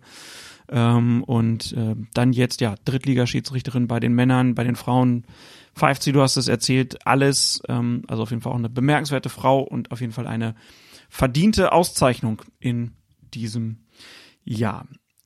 Vorhin fiel schon einmal der Name Patrick Ittrich. Wir haben mit Patrick Ittrich ja auch schon mal ein ziemlich langes Interview geführt, was viele von euch mit, sicher auch, mit Sicherheit auch ähm, gerne gehört haben, weil Patrick Ittrich einfach ähm, auch jemand ist, der erzählen kann, der auch eine Geschichte hat, die wir schon näher kennenlernen durften. Er hat jetzt aber nicht nur bei uns erzählt, sondern er hat auch zusammen mit einem Journalistenkollegen ein Buch geschrieben. Das Buch heißt Die richtige Entscheidung, warum ich es liebe, Schiedsrichter zu sein. Und wir waren tatsächlich eigentlich auch mit Patrick verabredet, hatten da auch einen festen Termin, ähm, wo er in Köln war und war auch eigentlich alles äh, eingetütet, aber ich musste das dann leider aus persönlichen Gründen absagen. Wir wollen aber gerne ähm, trotzdem über das Buch schon mal ein bisschen sprechen, denn wir haben unseren Außenreporter losgeschickt. Beziehungsweise der hat sich zum Glück uns angeboten. Ähm, kennt ihr auch schon. Das ist ähm, Tobias Altehänger, auch Schiedsrichter, war hier auch vor langer, langer Zeit mal äh, zu Gast im, bei, bei Colinas Erben. Einige werden ihn auch kennen, ähm, die WDR 2 hören. Da moderiert er nämlich.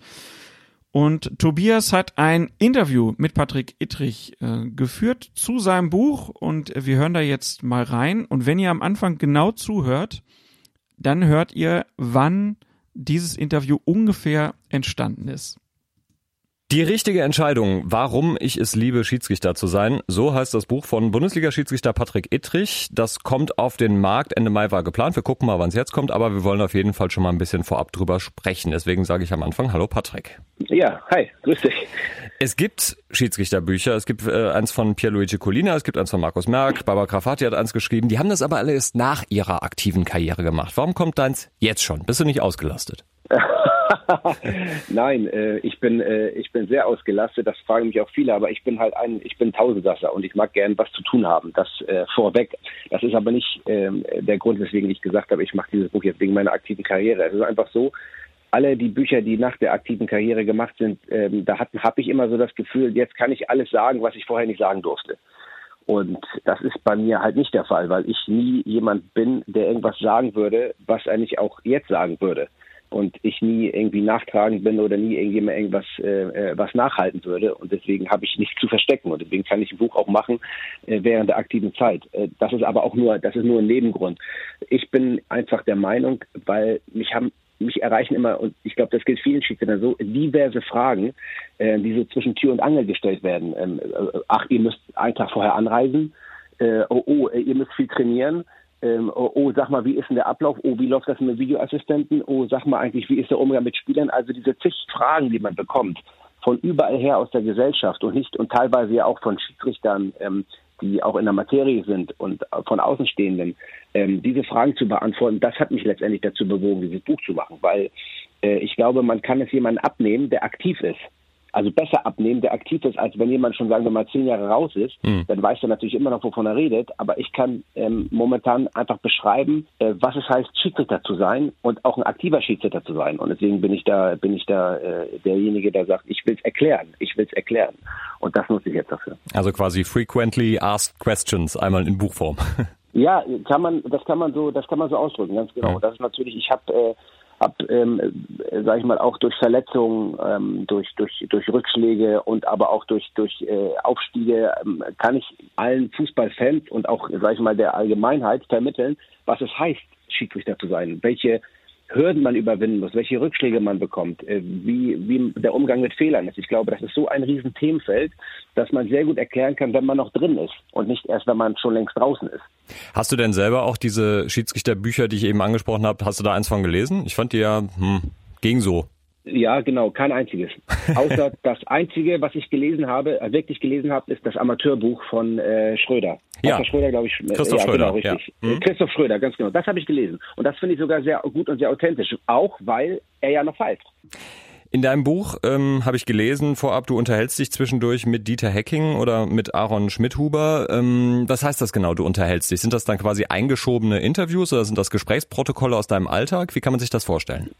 Nee, ich habe mich mit denen zusammengesetzt. Also ja. ähm, im, im, im ersten Fall habe ich mich mit Dieter Hecking zusammengesetzt, also wirklich so äh, vis-à-vis und habe gesagt, Dieter, sag mal, äh, wie ist das Verhältnis Trainer, wie beurteilst du das? Ähm, also ich habe richtig als Person äh, äh, mich ihm gegenübergesetzt und habe ihn interviewt. Als Patrick Ittrich habe ich Dieter Hecking interviewt. Warum gerade Dieter Hecking? Zum einen, weil er ein sehr erfahrener Trainer ist. Zum anderen kennt man ihn schon lange. Er war auch schon auf Schiedsrichterfortbildung oder bei uns in Grassau äh, als Referenter. Also er ist sozusagen, er kennt auch ein bisschen die Schiedsrichterseite. Und der dritte Punkt ist, was man ja immer nicht vergessen darf. Ich bin ja aktiver Schiedsrichter. Und sobald ich irgendwas im Buch formulieren möchte, wo man der Meinung ist, oh, der ist nicht mehr unparteiisch, äh, muss man vorsichtig sein. Wobei ich immer also ich muss grundsätzlich dazu sagen, ich finde diese Aussage grundsätzlich Schwachsinn, dass man, wenn man, ähm, es ist ja immer so, man darf Spiele aus den eigenen Landesverbänden nicht pfeifen, logischerweise, was ja auch gut so ist. Oder, oder konkurrierende Vereine, der, weil sonst irgendjemand auf die Idee kommt, oh, der könnte wen auch immer bevorteilen. Das ist für mich die, die, sag ich mal, die, die, die Schwachsinnsaussage des Jahrhunderts, weil ich nie auf die Idee kommen würde, irgendjemand zu bevorteilen oder zu benachteilen, weil ich die Unparteilichkeit bin. Also ich bin Schiedsrichter und dafür stehe ich ein. Das ist genauso wie bei der Polizei ich einen Eid geschworen habe, dass ich, ähm, dass ich bei der Polizei ähm, nicht, nicht streike und immer meinen Dienst verrichte. Also das sind so Sachen, die für mhm. mich eigentlich die Grundsätzlichkeit darstellen.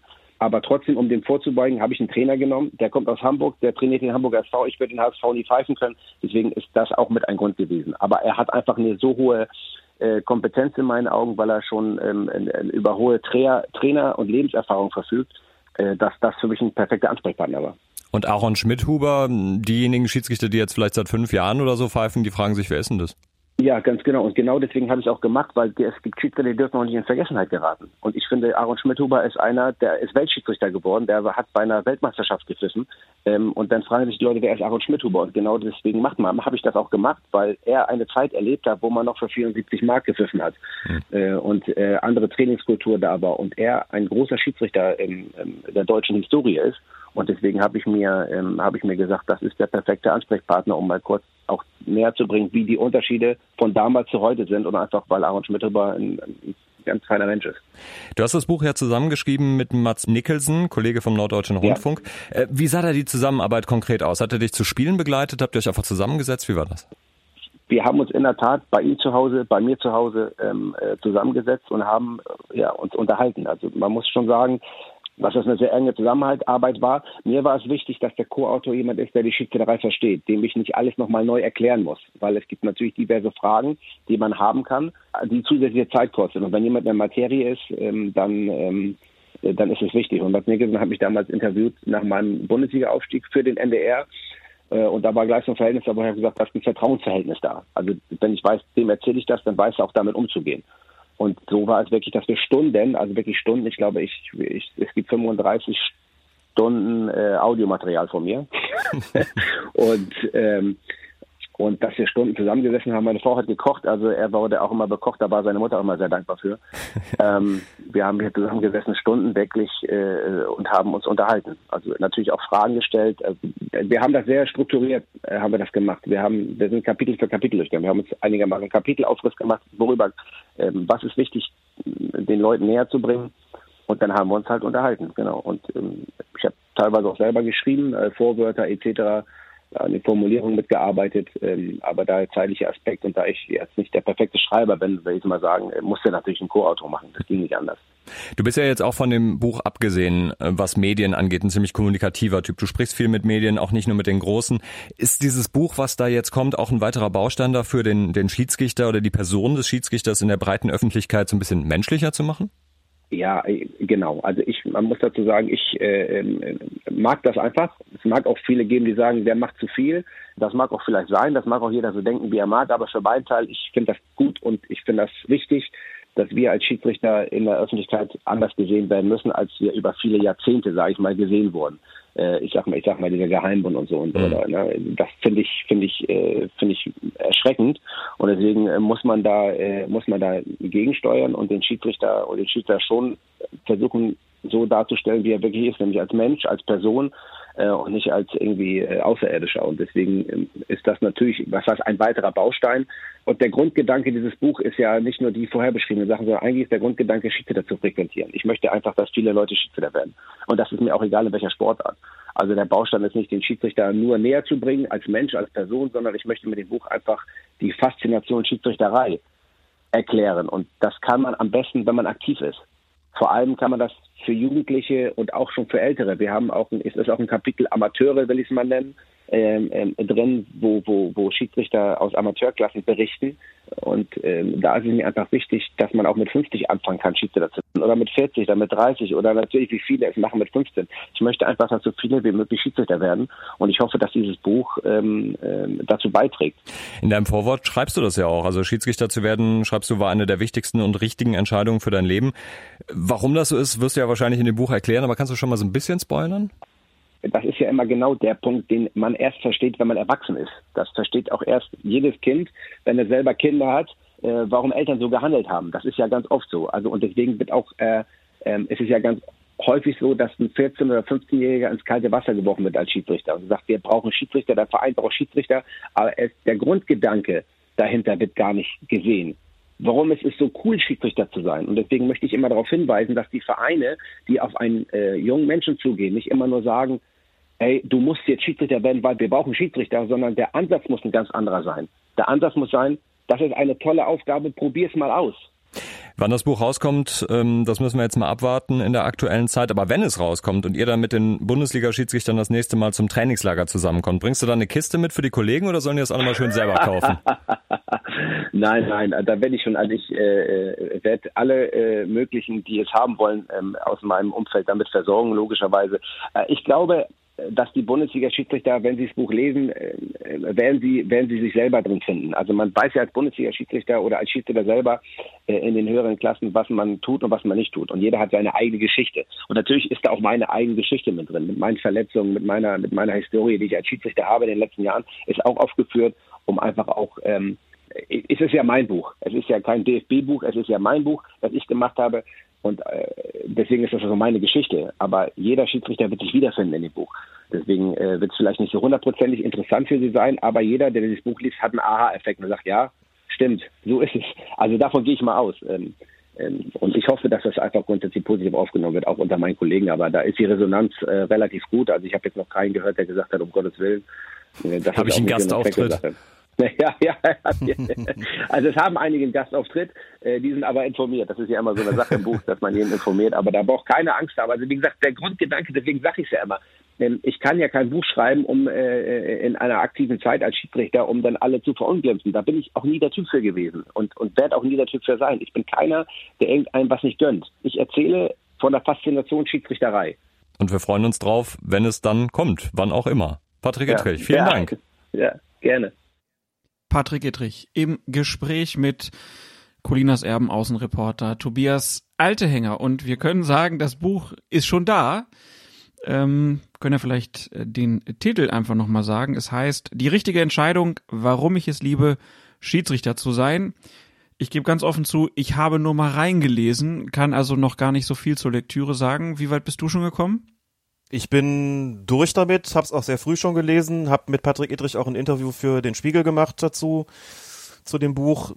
Das war Ende August und war sehr zufrieden damit, was ich da gelesen habe. Ich finde das Buch wirklich gut. Es ist, äh, wie Patrick Idrich auch gesagt hat im Interview mit Tobi, so eine Art, ja, so eine Art FAQ geworden. Das sollten wirklich Schiedsrichter in die Hand nehmen, das sollten wirklich Schiedsrichter lesen. Da sind, ist wirklich manch guter Tipp drin nicht nur für eine vernünftige Spielleitung, sondern auch, wie man beispielsweise mit Rückschlägen umgeht, aber auch wie man mit, ähm, mit Erfolg umgeht. Schön zu lesen, flockig zu lesen, wirklich schön geschrieben, ähm, finde ich wirklich sehr empfehlenswert, äh, auch an vielen Stellen wirklich amüsant, wenn es darum geht, warum ist er eigentlich Schiedsrichter geworden, wie kam das Ganze, wie ist er als Spieler gewesen, wo er sagt, ich war eigentlich ziemlich fürchterlich und äh, bin den Schiedsrichtern auf die Nerven gegangen und sowas. Das ist schon äh, ein Buch, das man wirklich gerne in die Hand mit, muss ich sagen, und was ich wirklich mit Vergnügen gelesen habe. Kann ich auf jeden Fall empfehlen, sehr empfehlen. Und das Interview mit Patrick Ittrich zum Buch, wenn ich es dann auch gelesen habe, das holen wir dann nochmal nach, okay? Auf jeden Fall. Patrick hat ja auch schon gesagt, er würde das gerne machen. Und da freuen wir uns auch drauf, wann auch immer es dazu kommen wird. Das ist ja auch Corona-technisch immer so ein bisschen schwierig. Macht man es irgendwie äh, ne, zusammen in einem Raum? Im Moment ganz sicherlich nicht, aber das wird sich hoffentlich sicherlich ändern und dann können wir das Ganze mal angehen. Ansonsten müssen wir es auf die Distanz führen, was weniger schön wäre. Ja, aber ist ja auch möglich, denn er hat ja Podcast-Equipment. Ja, er hat Podcast-Equipment. Er macht ja auch selbst seinen, nicht, für seinen Hauptberuf als Polizisten Verkehrserziehungspodcast und kennt sozusagen jetzt dann diese Seite der, äh, des Spielchens kennt er jetzt auch, genau. Sehr gut. Dann ähm, würde ich sagen, schließen wir die Themen jetzt hier ab und gehen mal in das Handfeste. Und das Handfeste, das sind die Regeländerungen 2020, 2021. In den vergangenen vier Jahren gab es ja jeweils eine ganze Reihe von teilweise einschneidenden Regeländerungen. Äh, wie ist das dieses Mal? Wieder so viel? Gott sei Dank nicht. Wieso Gott sei Dank? Ich nehme dich irgendwann mal mit, wenn es viele Regeländerungen gibt, Klaas, zu einer also dann in Nach-Corona-Zeiten versteht sich zu einer Schiedsrichterfortbildung am Saisonbeginn. Wir machen das in Köln seit einigen Jahren so, dass wir quasi eine Großveranstaltung machen. Also die gibt sehr viele Schiedsrichter in Köln. Die teilen wir normalerweise auf verschiedene Standorte auf, gibt aber zu Saisonbeginn immer eine große. Da sind dann mehrere hundert. Und auf dieser Großveranstaltung werden die Regeländerungen erklärt. In den vergangenen Jahren ist das sehr, sehr viel gewesen. Ich habe dafür jeweils sicher mindestens immer anderthalb Stunden bis eher zwei Stunden gebraucht, um das äh, adäquat zu erklären und dann bleiben ja immer noch viele Fragen offen und man muss es dann in den folgenden Fortbildungen nochmal vertiefen und habe vor allen Dingen so in den vergangenen Jahren in Gesichter geschaut, vielfach Gesichter von Schiedsrichterkollegen, denen du angesehen hast, so dieses auch bitte nicht schon wieder. Jetzt müssen wir wieder ganz viele neue Sachen lernen. Das mag ja sein, dass das irgendwie den Fußball irgendwo verbessert. Es mag sein, dass der Fußball gerade irgendwie in den oberen Klassen im Profibereich attraktiver wird. Aber Gnade, wir kommen nicht mehr mit. Es wird immer mehr. Wir kommen auch so ein bisschen durcheinander. Geht das Ganze nicht mal irgendwie ein bisschen langsamer? Kann man nicht mal einfach immer noch mal eine, eine Pause einlegen? Also losgelöst von der Frage, wie sinnvoll einzelne Regeländerungen sind, muss man schon sagen, es ist einfach für den großen Fußball gemacht in erster Linie. Teilweise, da haben wir auch schon drüber gesprochen, wie beim Handspiel, ist es äh, auch mit Blick auf Spiele mit Videoassistenten gemacht. Es wird glaube ich, dann doch weniger darüber nachgedacht, was bedeutet das eigentlich für die vielen, vielen tausend Millionen, muss man ja sagen, weltweit äh, gesehen, Schiedsrichter und Schiedsrichterinnen an der Basis und für deren Möglichkeit, das Ganze irgendwie umzusetzen. Da es ist schon ist schon hart gewesen. Also ich habe, ähm, ohne das jetzt zu sehr aus was weiten zu wollen, habe kürzlich in der Sportschule Hennef ähm, vor dem Perspektivkader des Fußballverbands Mittelrhein ähm, nochmal so, so einen Gastvortrag gehalten. Äh, bin da so ein bisschen involviert in die in, in das Coaching-System, in die in die Förderung und gehöre dem sogenannten Kompetenzteam an ähm, dass die Schiedsrichter damit betreut und ähm, einfach das Thema war wirklich die, die Regeländerung seit 2016 und ihre Auswirkung auf die Praxis der Schiedsrichter und Schiedsrichterinnen. Äh, die, die da gesessen haben, sind extrem gut damit vertraut, wissen das alles, können eigene Beispiele nennen. Das war eine super niveauvolle Diskussion, aber selbst da ist irgendwo klar geworden, boah, es ist schon wirklich eine ganze Menge Holz. Und deswegen sage ich auch, zum Glück ist es vor dieser Saison wirklich deutlich weniger ge gewesen, dass man auch mal sacken lassen kann und nicht wieder eine, eine Fülle von Regeländerungen hat, die man irgendwie umsetzen muss, was vielfach gar nicht so leicht ist. Ne? Manchmal, wir haben ja letztes Jahr drüber gesprochen, als da die Regeländerungen neu waren und werden auch noch in einer der nächsten Folgen mal drüber reden, was, wie haben die sich eigentlich bewährt, so diese einzelnen Regeländerungen, auch beim Handspiel beispielsweise. Ähm, und auch solche einfach aussehenden Regeländerungen wie, man darf jetzt beim Abstoß den Ball im Strafraum annehmen, was hat das eigentlich für Konsequenzen? Mhm. Darüber habe ich in der Sportschule mit den, mit den äh, VM-Schiedsrichtern gesprochen und da hat man schon gemerkt, es ist teilweise schon gravierend, was das für Auswirkungen hat. Das fällt teilweise ähm, in der Öffentlichkeit gar nicht so auf, aber wie gesagt, deswegen ist es gut so, dass wir diesmal nicht ganz so viele haben. Dann lass uns doch mal reingucken. Wir haben die wichtigsten äh, mal zusammengetragen. Wenn ich wir sage, meine ich du. Ähm. das ist ja auch mein Job, ne? Als Lehrwart. Das, das ist schon, das ist schon ein Vorteil, dass, dass du das eh aufbereiten musst. Dann muss ich nicht so ein schlechtes Gewissen haben, dass ich das nie mache äh, und ich das dann so häppchenweise vorgelegt bekomme und dann mir noch ein paar Fragen dazu überlege. Ähm, lass uns mal mit dem Handspiel anfangen. Ähm, da geht es, wie in vielen der Fälle, die wir jetzt besprechen werden, ja um Präzisierung. Also wir haben jetzt nicht mehr den Fall, ähm, dass es umwälzende Regeländerungen sind in diesem Fall, sondern es sind eher Präzisierungen, wo sich vielleicht gezeigt hat, okay, da waren wir in der Formulierung nicht ganz klar oder es gab Situationen, wo es vielleicht nochmal einer Festlegung bedurft hätte. Handspiel ist, glaube ich, nochmal die Szene oder ist nochmal die, ähm, der Bereich, der noch am, am größten ausfällt, wo wir wahrscheinlich auch am längsten drüber äh, sprechen werden. Ähm, es geht um die sogenannte T-Shirt-Linie. Und da gibt's ganz tolle Grafiken, wo man dann sieht, okay, so ein bisschen abwärts der Schulter, also ungefähr da, wo ein kurzes Fußballtrikot endet, ähm, ist noch ein grüner Bereich und darunter ist dann ein roter Bereich. Natürlich die erste Frage, steht die T-Shirt-Linie irgendwo im Regelheft, Alex? Der Begriff selbst nicht. Die Grafik, von der du da gerade gesprochen hast, die ist im Regelheft zu finden. Das ist so ein niedliches Piktogramm mit so einem Männchen, das äh, eine Frisur, die so ein bisschen an Tim und Struppi erinnert, finde ich. Für diejenigen, die das, die das noch kennen. Wo das Ganze eingezeichnet ist, um deutlich zu machen, was versteht man denn eigentlich unter der T-Shirt-Linie, wie sie dann relativ schnell genannt worden ist. Ich bin offen gestanden gar nicht sicher, wer die in die Welt gesetzt hat. Ob das vielleicht doch irgendwo aus den Kreisen des IFAB kam, auch wenn es nicht in den Regeln drinsteht, oder ob es eine, eine Mediengeschichte war aber es soll natürlich eine Orientierung bieten. Ne? Jetzt kam dann schon die also Orientierung in dem Sinne, dass man ja. als Schiedsrichter bei kurzärmeligen Trikots gucken kann, trifft der Ball noch den Ärmel oder nicht. Problem ist natürlich, wenn ich langärmelige Trikots habe, dann habe ich diese äh, Hilfe nicht mehr. Und es ist natürlich auch ein Hinweis für Trikotdesigner, dass man die Ärmel jetzt wieder ein bisschen länger macht, weil dann ist weniger Handspiel. Ja, so könnte man das glauben. Ne? Ähm, also von der Definition ist es so, man zieht an der Achselhöhle, also du legst deinen Arm an und dann guckst du, wo die Achselhöhle ist und da ist quasi die Grenze. Das, damit ist, das ist mit T-Shirt-Linie gemeint. Man hat es ja halt so genannt, weil es in etwa bei kurzen Ärmeln dem, der Grenze des Ärmels entspricht. Es ist so ein bisschen tricky, ne? Denn auch kurze Ärmel können ja unterschiedlich lang sein und es ist dann, es und geht Achsel, um den obersten. Achselhöhlen können auch unterschiedlich groß sein. und Achselhöhlen können unterschiedlich groß sein. Arme sind unterschiedlich lang man muss sich, glaube ich, einfach vergegenwärtigen, warum man das gemacht hat. Man wollte einfach die Abgrenzung der Schulter zum Oberarm sozusagen regeltechnisch klarer oder von mir aus auch neu definieren. Und deswegen hat man diese Linie eingeführt, wenn man gesagt hat, wer den Ball mit dem obersten Teil des Oberarms spielt, also quasi dem, der schon jetzt eben regeltechnisch zur Schulter gehört, ob er das anatomisch auch tut, sei da nochmal dahingestellt, der begeht in keinem Fall ein Handspiel. Das heißt, du kannst mit diesem obersten Part des Oberarms sogar ein Tor erzielen und dieses Tor würde zählen, weil man sagt, das ist, das gehört regeltechnisch eben nicht mehr zum Arm und damit nicht zu dem Bereich, mit dem man ein Handspiel begehen kann. So ist das gemeint. Das heißt, das betrifft im Klartext, das betrifft auch vor allen Dingen den äußeren Bereich. Ne? Wenn du sagst, okay, wir wollen eine Schulter abgrenzen, dann ist auch klar, damit ist mit dieser T-Shirt-Linie vor allen Dingen der äußere Bereich ähm, des, des, des obersten Oberarms gemeint.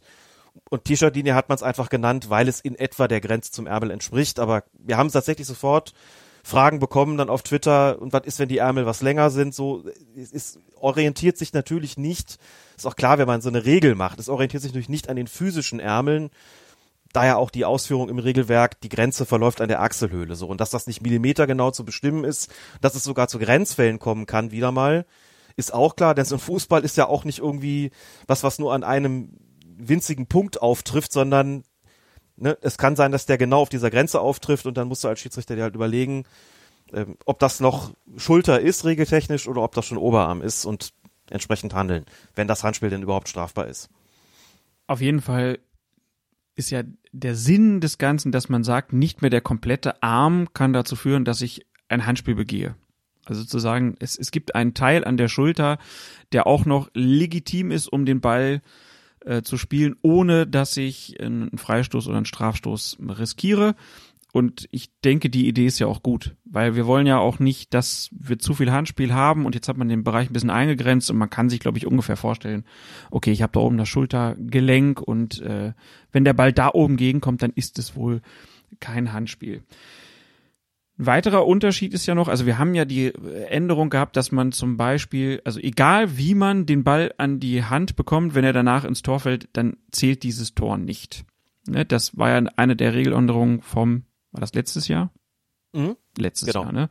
Und hier hat man auch eine Präzisierung äh, vorgenommen, denn äh, es heißt, ein unabsichtliches Handspiel durch einen Spieler des angreifenden Teams wird nur geahndet, wenn es unmittelbar vor einem Tor oder einer klaren Torchance erfolgt.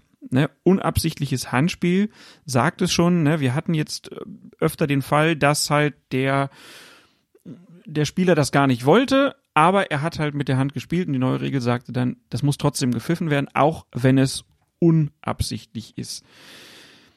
Jetzt kann man eigentlich erstmal sagen, die, für die Strafbarkeit eines Handspiels ist es ja nicht mehr das entscheidende Kriterium, ob es Absicht ist oder nicht. Das war der Wechsel zur letzten Saison. Korrekt? Das ist vollkommen korrekt. Ja. ja. Es geht vor allen Dingen jetzt um die Armhaltung. Genau, und es geht um die Armhaltung, äh, wie ich den halte und wann ich den Ball halt spiele, ob unmittelbar vorm Tor oder nicht. Und dieses unmittelbar ist jetzt das, wo wir drauf gucken müssen. Was heißt denn unmittelbar, Alex? Also zunächst mal, das, was jetzt im Regelheft steht, gilt schon seit einem halben Jahr. Es ist gerne mal so, dass wenn es Präzisierungen gibt, Konkretisierungen gibt, die während der laufenden Saison vorgenommen werden von den Verbänden oder vom IFAB, dann erscheint das Ganze vielleicht in einem Zirkular und hat dann sozusagen schon Gesetzeskraft, wird aber erst später ins Regelheft eingefügt, ins offizielle Regelwerk eingefügt, denn das gibt's ja nur einmal im, im Jahr. So und das ist, ähm, bevor ich das jetzt beantworte mit dem unmittelbar, das ist einfach so ein interessanter Fall und ein interessanter Punkt. Es gibt halt einfach Dinge, wenn man Fußballregeln macht und nicht nur wenn man Fußballregeln macht, dann entstehen irgendwelche Probleme, mit denen man am Anfang vielleicht nicht gerechnet hat. Das ist auch, das liegt dann nicht daran, dass die Leute sich zu wenig Gedanken gemacht hätten, sondern manche Dinge entstehen einfach, man sagt, jetzt haben wir ein Problem, das wir irgendwie nicht auf der Agenda hatten, das wir nicht auf dem Schirm hatten und das betrifft unter anderem diesen Punkt, ähm, wie weit zurück geht man denn eigentlich, wenn es darum geht zu sagen, okay, Handspiel im Vorfeld der Torerzielung oder der Torchance wollen wir ahnden. Wir wollen eben, also die Begründung war ja, der Fußball akzeptiert es nicht, dass äh, bei der Torerzielung irgendwie die Hand im Spiel war oder der Arm im Spiel war. Aber das, dadurch kam es natürlich zu Grenzfällen. Ähm, wenn man dann sagt, da kriegt ein Spieler den Ball völlig unabsichtlich am Arm und an den Armen spielten dann zu einem Mitspieler und der spielten nochmal weiter zu einem anderen und der schießt dann das Tor. Darf das Tor dann nicht zählen, weil die vorletzte Station ein Handspiel begangen hat, äh, obwohl er überhaupt nichts dafür konnte? Oder muss man das Tor zählen, weil das noch nicht im Vorfeld der Torerzielung war? Man muss ja irgendwo eine Grenze schaffen. So, und hat man gesagt, okay, wir also nenne jetzt noch ein, ein Beispiel, einfach um, um deutlich zu machen, was für absurde Fälle theoretisch denkbar gewesen wären. Und dieser Fall, ähm, mit diesem Fall sind wir von diversen Leuten, vor allem auf Twitter, konfrontiert worden, als es diese Unmittelbarkeitsregelung noch nicht gab. Da haben Leute gesagt, stellen wir uns folgenden Fall vor. Ich hoffe, ich kriege das jetzt einigermaßen ähm, geschildert. Es steht 1 zu 0. Nachspielzeit läuft.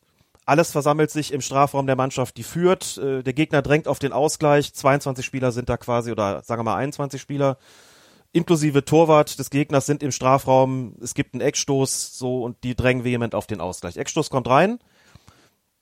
Ein Verteidiger bekommt den Ball im eigenen Strafraum an den Arm.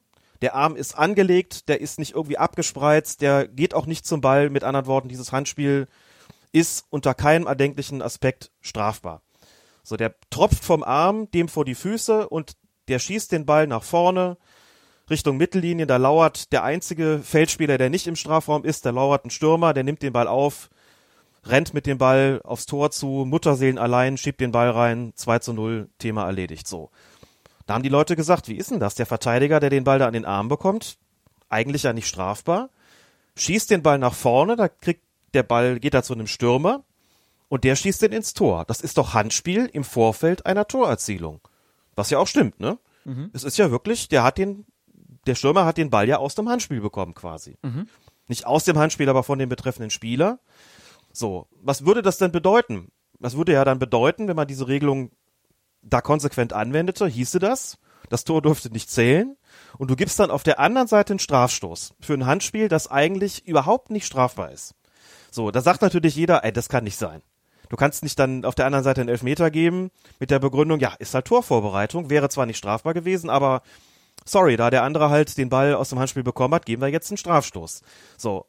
Da das natürlich überhaupt nicht im Sinne des Erfinders ist, hat man gesagt, okay, jetzt müssen wir Kriterien schaffen, um das irgendwie einzugrenzen. Und dann ist man auf diese Unmittelbarkeit gekommen und darunter fasst man dreierlei. Zum einen, bleiben wir bei dem Beispiel, die Distanz zwischen dem Handspiel und der Torerzielung darf nicht zu groß sein. Man spricht vom Kriterium Strafraumnähe. Das heißt, in so einem Fall, wie ich ihn gerade geschildert habe, würde man sagen, es ist keine Unmittelbarkeit gegeben, obwohl der Stürmer den Ball direkt von einem Verteidiger bekommen hat, der ein Handspiel begangen hat. Die Unmittelbarkeit ist nicht gegeben, weil der Weg viel zu weit war. Da sagt man, das muss im Strafraum sein oder zumindest in Strafraumnähe, damit dieser Aspekt der Unmittelbarkeit vorhanden ist. Also das Tor würde mit anderen Worten, das Tor würde zählen. Also Distanz ist Punkt eins, der die Unmittelbarkeit definiert. Punkt zwei, Anzahl der Stationen. Also Spieler, äh, Angreifer begeht unabsichtliches unvermeidbares, unter keinen anderen Aspekten strafbares Handspiel, schiebt den Ball zum Mitspieler 1. So, wenn der den jetzt ins Tor schießt oder der Torchance hat, dann wird abgepfiffen. Gibt er den nochmal weiter zum Mitspieler 2 und der schießt ihn ins Tor, keine, äh, keine Unmittelbarkeit, sprich dann würde das Tor zählen. Man sagt also, wenn es noch eine Zwischenstation gegeben hat, mindestens eine, ist dieser Aspekt der Unmittelbarkeit auch nicht mehr gegeben. Also Zahl der Stationen ist äh, Punkt 2. Und der letzte Aspekt ist die Frage der Zeit. Also ähm, ein Spieler bekommt den Ball in Strafraumnähe beispielsweise, äh, wäre also die Unmittelbarkeit dann vielleicht noch gegeben. So bekommt den und dribbelt äh, drei, vier Gegenspieler aus und schießt den Ball dann ins Tor. Da würde man sagen, dann ist der Faktor Zeit, also wenn er ein langes Dribbling noch geht, dann ist zu viel Zeit vergangen zwischen dem Handspiel und dem Torschuss oder der Torerzielung. Also sprich, Stationen, Faktor Zeit oder Entfernung sind die drei Kriterien, die die Unmittelbarkeit definieren. Und äh, wenn einer davon sozusagen nicht erfüllt ist, dann sagt man, okay, kein unmittelbarer Zusammenhang zwischen Handspiel und Torerzielung, sofern das Handspiel also nicht per se strafbar ist, weil der Arm weit draußen war, sondern völlig unabsichtlich und unvermeidbar war, also jedenfalls nicht strafbar ist normalerweise, äh, da sagt man dann, das Tor würde dann zählen. Deswegen hat man das eingeführt, damit es eben zu diesen Absurditäten ähm, wie ich eben so ein Beispiel dafür genannt habe, damit es zu diesen Absurditäten nicht kommt. Dass man dann plötzlich einen Elfmeter geben muss, wenn auf der anderen Seite ein Tor fällt. Ne? Also ich fasse nochmal zusammen. Ähm, Grund war jetzt ja der, dieser Satz, ein unabsichtliches Handspiel durch einen Spieler des angreifenden Teams wird nur geahndet, wenn es unmittelbar vor einem Tor oder einer klaren Torchance erfolgt. Und dieses unmittelbar bezieht sich zum einen auf die Distanz zum Tor, also vor allen Dingen auch die Strafraumnähe. Dann soll es äh, kein weiter Pass sein oder auch nicht mehrere Pässe sein. Und es geht um den Aspekt der Zeit. Also jemand spielt Hand und danach findet noch ein längeres Dribbling statt, dann wird es auch nicht abgepfiffen. Gibt ja dann auch, äh, also dieses Beispiel, was du jetzt genannt hast, äh, man kann sich das ja schon auch vorstellen, dass ein Spieler jetzt, ich sag mal, 25, 30 Meter vor dem Tor den Ball unabsichtlich mit der Hand zu seinem Mitspieler befördert und der schießt dann äh, drauf und dann gibt es, dann, dann äh, wird ein, ein Tor, äh, wird dadurch Mhm. erzielt. Da gibt's ja aber keine klare Grenze. Also wenn ich sage, okay, der Ball wird jetzt 10 Meter vom Strafraum oder 15 Meter vom Strafraum vorher mit der Hand gespielt.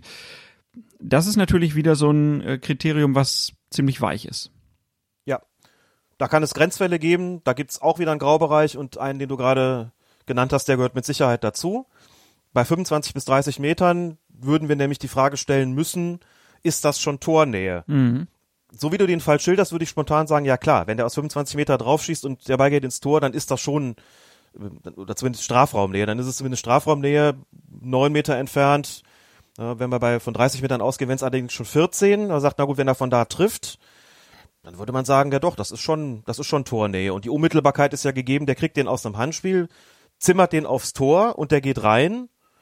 Da würde ich als Schiedsrichter, glaube ich, sagen, äh, ich bin ungern Spielverderber, aber das ist für mich schon Tornähe, beziehungsweise wenigstens Strafraumnähe und würde das Tor dann nicht geben, weil ich sagen würde, dass, äh, da ist für mich die Unmittelbarkeit noch gegeben. Aber du willst ja auf was anderes hinaus, du willst ja deutlich machen, dass es da schwierig sein könnte, ähm, das möglicherweise abzugrenzen, auch in puncto Länge des Dribblings beispielsweise. Wie, wie lange darf er denn? Zweieinhalb Sekunden, fünfeinhalb Sekunden? Ab wann ist er nicht mehr unmittelbar? Das ist nicht festgelegt. Ne? Die Entfernung auch nicht. Also was ist Tor beziehungsweise Strafraumnähe ist nicht festgelegt. Ähm, festgelegt ist einzig die Zahl der Stationen. Also es darf dann keine weitere mehr zwischendrin geben. Das kann man also messen, aber in den anderen beiden Bereichen ist eine Grauzone vorhanden. Ich wollte gerade sagen denkbar, aber sie ist nicht nur denkbar, sie ist vorhanden und das kann entsprechend zu Situationen kommen, wo man dann drüber streiten kann, ob die Unmittelbarkeit gegeben ist oder nicht.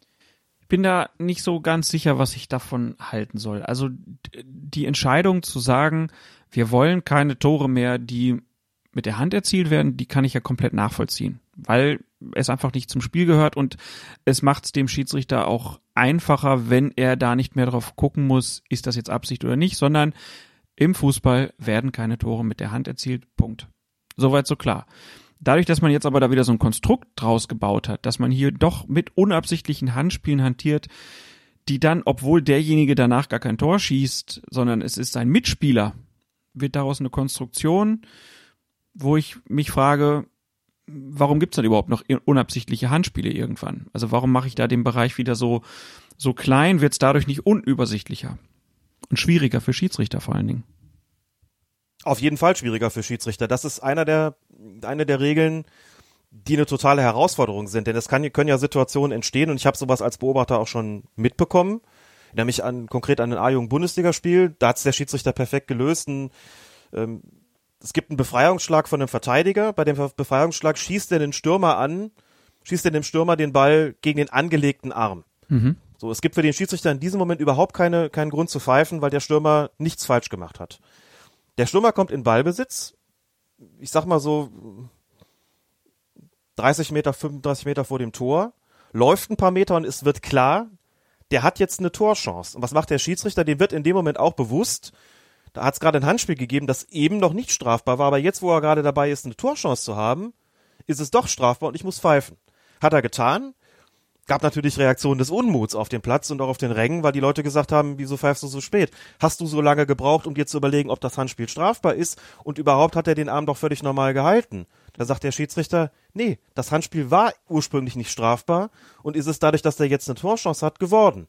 So, er hat vollkommen korrekt gehandelt. Es gab eine, eine, von mir eine Aufwertung dafür, weil das eine schwere Situation war, was aber auch nur zeigt, das ist für die Schiedsrichter und Schiedsrichterinnen in so einer Situation unter Umständen sehr schwierig, äh, das umzusetzen, weil sie vielleicht auch gerade in der Stresssituation im Strafraum so ein Geflipper sehen und nehmen ein Handspiel wahr, wo der spontane Impuls ist, niemals strafbar.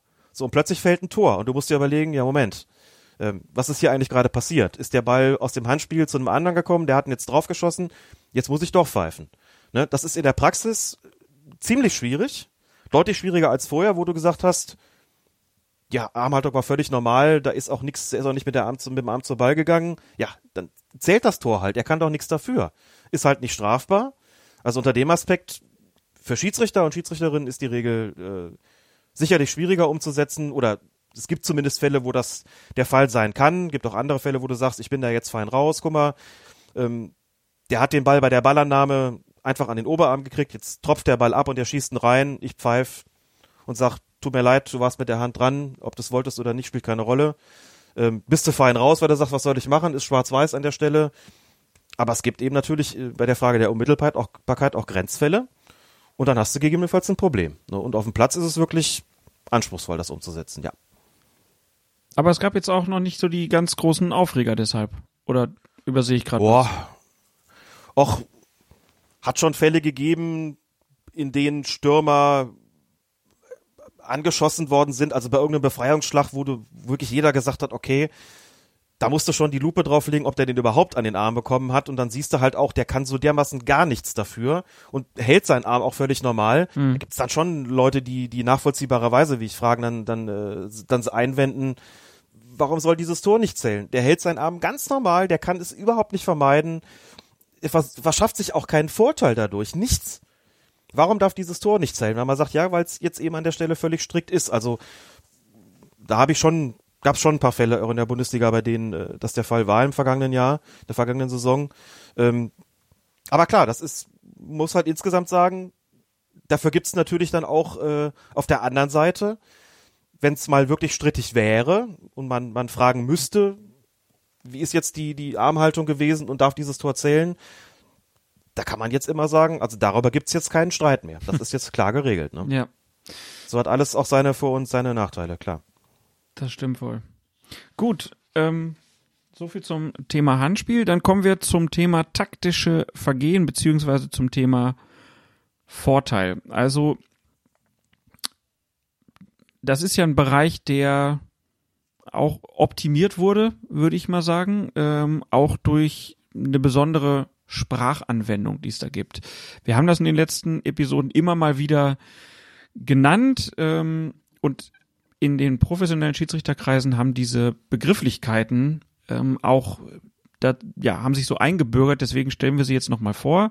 Das eine ist Doxo, also dieses Denying an Obvious Goal Scoring Opportunity, kurz äh, Doxo, eben abgekürzt äh, und auf Deutsch übersetzt Vereitelung einer offensichtlichen Torchance. Und das andere ist SPA, Stopping a Promising Attack, also Verhinderung oder Unterbindung äh, eines aussichtsreichen Angriffs, zum, Be zum Beispiel durch ein ähm, taktisches Foul. Doxo, ne, bei einer klaren ähm, Tormöglichkeit, die verhindert wird, äh, rote Karte, bei einem Angriff, der gestoppt wird durch einen Foul, äh, gibt's halt die gelbe Karte. So, und was hat sich da jetzt geändert, Alex? Also erstmal zu den Begrifflichkeiten ich, es ist wirklich lustig, auch im, auch im höherklassigen Amateurbereich benutzen die Schiedsrichter und Schiedsrichterinnen diese Begriffe. Ich finde sie total beknackt. Also, weil sie so schön kurz, sie sind einfach so schön kurz und äh, Doxo, wenn man das so gegenübersteht, also Spa ist ja sozusagen, ist quasi die kleine, die kleine Schwester von Doxo, ne? Also die Verhinderung einer offensichtlichen Torchance ist sozusagen so das, äh, das Schlimmste, was du irgendwie machen kannst, also immer natürlich mit unfairen Mitteln. Und Stopping a Promising Attack, also die Unterbindung äh, oder Verhinderung eines aussichtsreichen Angriffs, ist quasi die Vorstufe, ist die kleine Schwester. Spa ist die kleine Schwester von Doxo. Ich kann mir das auch immer so gut merken, weil Doxo, da ist natürlich der Hund irgendwie drin, ne? Das Doxo, da spricht man auch so entsprechend aus. Und dann Spa, das ist so die Wellness-Variante der Notbremse. Oh Gott. So kann man sich das merken, oder? Also das ist meine Eselsbrücke. Ja, du bist, du bist so ein Nerd. Das ist meine Eselsbrücke. Spa ist die Wellnessform von, die Wellnessform der Notbremse. So. Okay. Ähm, Halten wir das einfach mal so fest.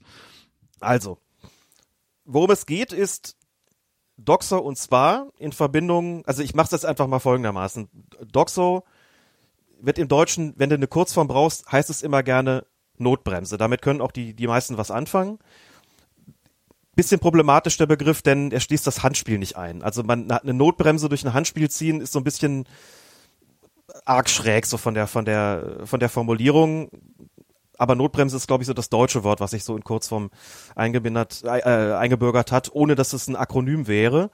Und das Stopping a Promising Attack, Unterbindung eines aussichtsreichen Angriffs, da ist das taktische Foul die häufigste Variante. Deswegen wenn ich sage Notbremse und taktisches Foul, dann meine ich diese beiden Begriffe, dann äh, Okay. bin- würde ich sie sozusagen an der Stelle synonym verwenden. So, was sich jetzt verändert hat oder wo es eine Neuregelung gibt oder besser gesagt, wo was festgelegt worden ist, ist diese beiden Vergehen in Kombination mit der Anwendung der Vorteilsbestimmung, also der Gewährung des Vorteils. Folgende Logik liegt dem zugrunde. Spieler begeht eine Notbremse, also unterbindet oder verhindert eine, eine klare Torchance, bleiben wir mal äh, außerhalb des Strafraums oder sagen wir im Strafraum ohne Ballbezug, so. Und du normalerweise sagst, Pfiff, rote Karte und je nachdem Strafstoß oder ähm, direkter Freistoß außerhalb des Strafraums, so. Eine Situation, in der es ganz selten dazu kommt, dass man den Vorteil überhaupt gewähren kann, denn ne, rote Karte und Elfmeter ist äh, in aller Regel die, die bessere Chance.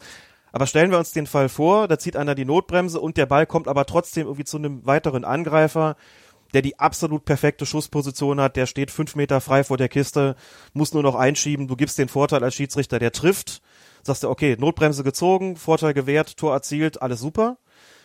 Stellt sich ja an der Stelle die Frage, was machen wir denn jetzt mit dem, der die Notbremse gezogen hat? Was kriegt der jetzt? Kriegt der noch eine rote Karte?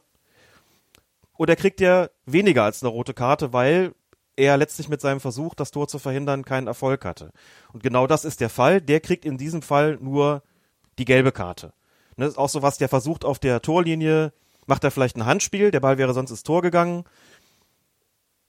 kann es aber nicht verhindern, dass der Ball trotzdem ins Tor geht oder der Ball kommt zu einem Stürmer, der den Ball einschießt, den, den, den Ball ins Tor schießt. Auch da würde man sagen, ähm, das ist eben nicht von Erfolg gekrönt gewesen. Deswegen geht man quasi mit der persönlichen Strafe einen Schritt zurück. Das heißt, ein Spieler, der eine Notbremse zieht, klares Tor oder eine offensichtliche Torchance verhindert und dabei keinen Erfolg hat, der bekommt anschließend keine rote Karte, sondern er kriegt nur eine gelbe Karte. Es sei denn, das Vergehen, das ist nicht so schwer, es sei denn, das Vergehen, mit dem er diese Notbremse begangen hat, ist so schwerwiegend, also ein brutaler Tritt in die Beine, dass man sagt, das ist schon aus diesem Grund eine rote Karte. Ne? Der hat nicht nur ein Tor verhindert, der hat auch noch seinen Gegner kaputt getreten. Dann gibt's natürlich trotzdem rot, aber dann eben nicht für die Torchance-Verhinderung, sondern die versuchte, sondern dann natürlich für die Brutalität des Fouls. Aber man geht grundsätzlich da von rot auf gelb zurück. So. Und genau das gleiche Prinzip wendet man an quasi auf die kleine Schwester der Notbremse, auf SPA, auf Stopping a Promising Attack, auf das taktische Foul. Das heißt,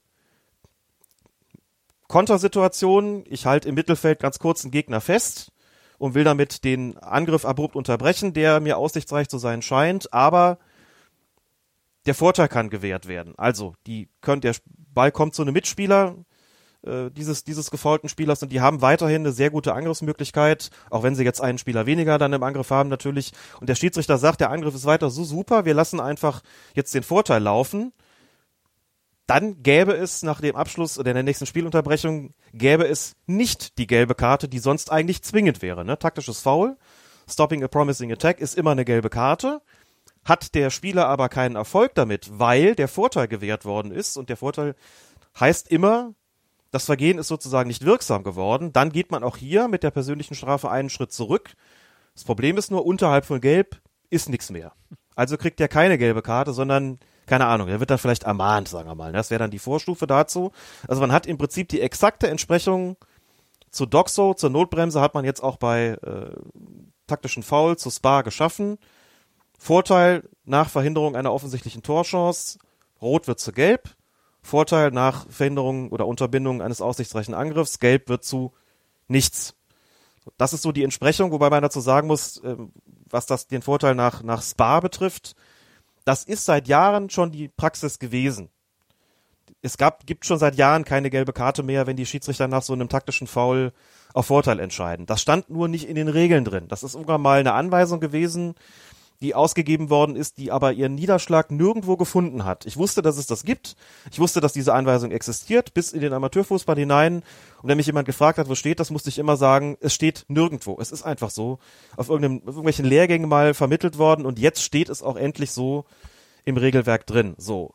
Regelphilosophischer Hintergrund.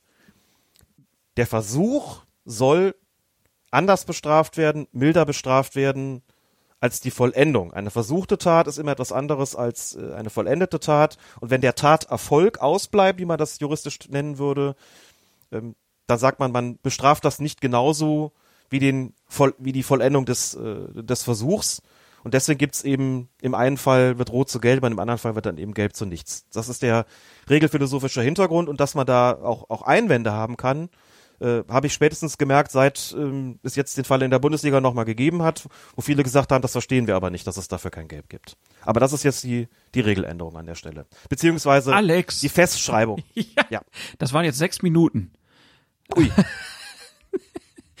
ähm, wir müssen jetzt, glaube ich, noch mal ein bisschen zusammenfassen, sonst wird es vielleicht äh, unübersichtlich. Also es gibt ja, ne, wir haben jetzt Doxo sozusagen als Begriff da, dass man sagt, wir verhindern eine klare Möglichkeit, ein Tor zu erzielen.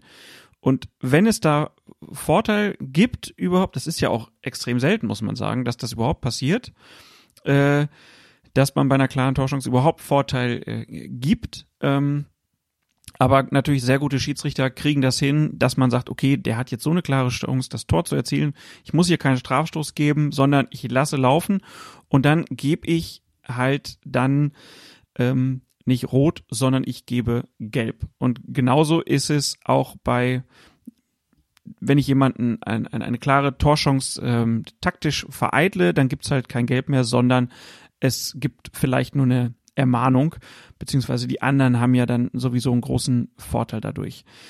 Nicht die klare Torchance im zweiten Fall, sondern der aussichtsreiche Angriff. Der aussichtsreiche Angriff, genau. So, das heißt, es, es geht sozusagen nur um wirklich taktische Fouls. Es geht nicht um brutale, um rücksichtslose oder respektlose Aktionen. Also da hat der Schiedsrichter auch weiterhin äh, keine Handhabe, sondern auch da äh, gibt es keine Strafminderung, weil derjenige oder diejenige halt sozusagen die Tat vollendet hat. Dann muss es dann auch rot geben. Da gibt es dann keine ähm, Verminderung der Strafe.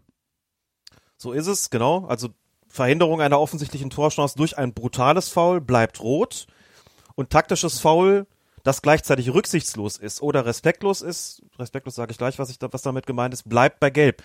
Wir hatten schon auch prompt die Fälle, dass Leute gesagt haben, Moment mal, jetzt hat er der Schiedsrichter doch gerade den Vorteil gegeben, jetzt gibt er aber trotzdem noch gelb. Ihr habt doch kürzlich gesagt, da gibt's kein gelb mehr. Was ist denn jetzt? Dann kann man davon ausgehen, wenn es doch noch gelb gibt, hatten wir jetzt äh, vergangenes Wochenende beim Spiel Dortmund gegen Bayern, Kimmich, das, äh, das Foulspiel bei dem er sich dann da auch verletzt hatte. Da hat es den Vorteil gegeben und trotzdem noch gelb für Kimmich. Warum? Weil Manuel Gräfe und für mich auch zu Recht gesagt hat, dieses Foulspiel ist für mich rücksichtslos gewesen. Da geht es also nicht nur um den taktischen Aspekt, sondern auch um den, den physischen, den körperlichen. Wenn er sagt, das ist rücksichtslos, dann muss ich dafür trotzdem noch verwarnen. Und da gibt's noch die Kategorie des respektlosen Fouls. Äh, das ist ein ziemlicher, ziemlich dehnbarer Begriff. Ich wollte gerade sagen Gummiparagraph, ziemlich dehnbarer Begriff was heißt respektlos? Also, muss ein Beispiel deutlich zu machen, das klassische taktische Foul ist so dieses kurze Halten im Mittelfeld. Wenn es dann Vorteil gibt, gibt's keine gelbe Karte. Wenn ich aber einen Gegenspieler über mehrere Meter festhalte, klammere, dem fast das Trikot ausziehe und der sich dann irgendwann losreißt und ich Vorteil geben kann, dann würde dieser Gegner trotzdem noch die gelbe Karte bekommen, weil man sagt, das ist kein kurzes Halten gewesen, sondern das ist eine respektlose Art, sich gegenüber dem Gegenspieler zu verhalten dass ich den über mehrere Meter und Sekunden irgendwo festhalte und einfach nicht mehr loslasse.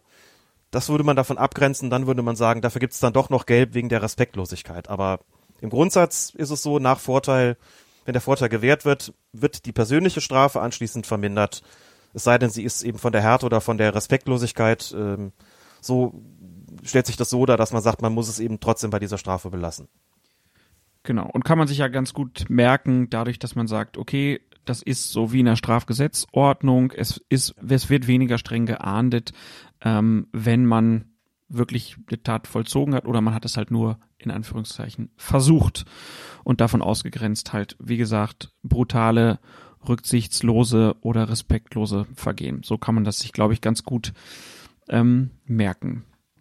Die nächste Regeländerung, die wir besprechen, ist das Thema Strafstoß der Strafstoß ähm, hat sich ja stark verändert dahingehend, dass man mehr auf die Torhüter schaut. Ähm, da gab's äh, ja auch ja, große Diskussionen, warum kriegen Torhüter jetzt eine gelbe Karte, wenn sie nicht mehr mit beiden Füßen auf der Linie ähm, stehen, ähm, dass sie sich sozusagen zu früh bewegen und dass sie dann direkt auch eine gelbe Karte bekommen.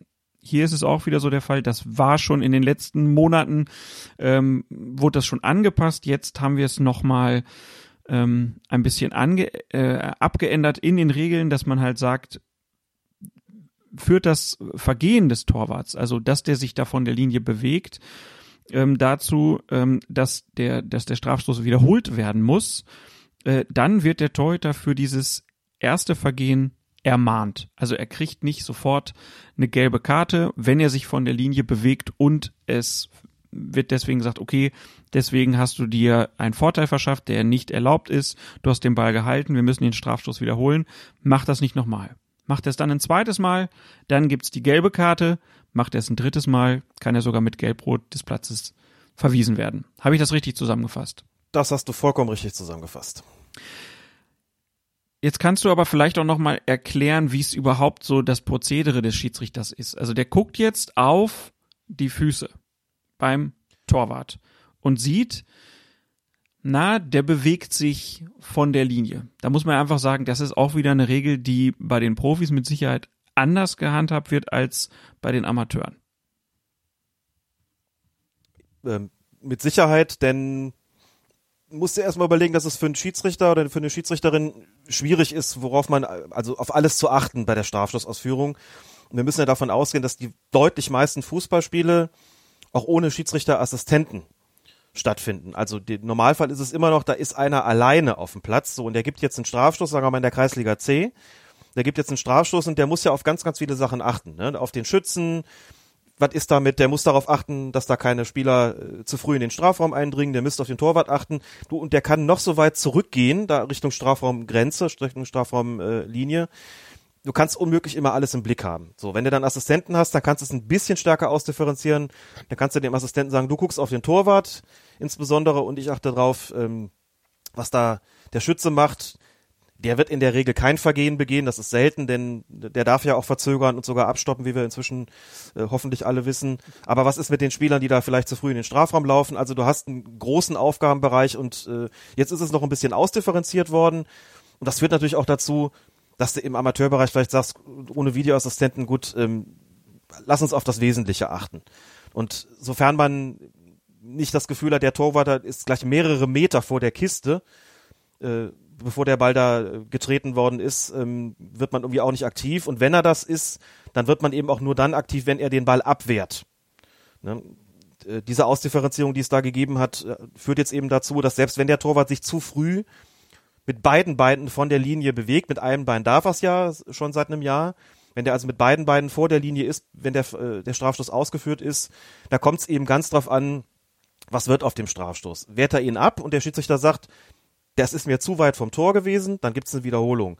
Geht der Ball an Pfosten oder Latte oder am Tor vorbei oder übers Tor, dann sagt der Schiedsrichter, im einen Fall, wenn es gegen das Gestänge geht, weiterspielen und im anderen Fall, wenn er am Tor vorbeigeht, halt dann äh, natürlich Abstoß. Es sei denn, er ist der Meinung, dass das Fehlverhalten des Torwarts dazu geführt hat, dass der Schütze verschossen hat. Äh, sagen wir mal, das sind in der Praxis wird das nicht, wird das so gut wie nie vorkommen. Also, es sei denn, der Torwart rennt wie von der Tarantel gestochen zehn Meter nach vorne und dann ist der Schütze so verschreckt, dass er den am Tor vorbeischiebt, dann würde man wiederholen lassen. Aber du weißt, was ich meine. Das, äh, da ja, sagt klar. man normalerweise, lass, lass einfach, lass einfach laufen. So und ähm, wenn der Ball ins Tor geht, dann muss man natürlich gar nichts unternehmen, denn dann kann der fünf Meter vor der Kiste gelegen haben, der Ball ist ja drin. Dann entscheide ich auf Vorteil und Tor. So. Das ist jetzt die, die Systematik und übrigens auch ähm, Ergebnis eines, tja, wie soll man es nennen, Aushandlungsprozesses zwischen IFAB und FIFA so ein bisschen. Also, beziehungsweise ähm, den anderen Verbänden. Das, die FIFA wollte ja eigentlich, und das ist bei der, bei der Frauenweltmeisterschaft ja auch zu beobachten gewesen, ein sehr strenges Vorgehen sehr strenge Einhaltung und Überwachung dieser, dieser Elfmeterregelung, ähm, gerade in Spielen mit Videoassistenten. Mhm. So hat man gesagt, der Torwart darf sich jetzt schon oder die Torhüterin darf sich jetzt schon mit einem Fuß nach vorne bewegen. Dann erwarten wir aber, dass das Ganze auch wirklich äh, pedantisch umgesetzt wird. Und das hat, daran hat es viel Kritik gegeben. Es hat Verbände gegeben wie den DFB, die FA und die UEFA, die gesagt haben, wir werden das nicht so streng umsetzen mit Videoassistenten. Daraufhin hat schon vor einem Jahr das IFAB gesagt, gut, dann wandeln wir diese Regelung so ein bisschen ab. Nur wenn der Torwart den Ball hält oder abwehrt und zu weit vor der Linie war, dann greift ihr ein als Schiedsrichter bzw. Videoassistent. In allen anderen Fällen könnt ihr weiterspielen lassen.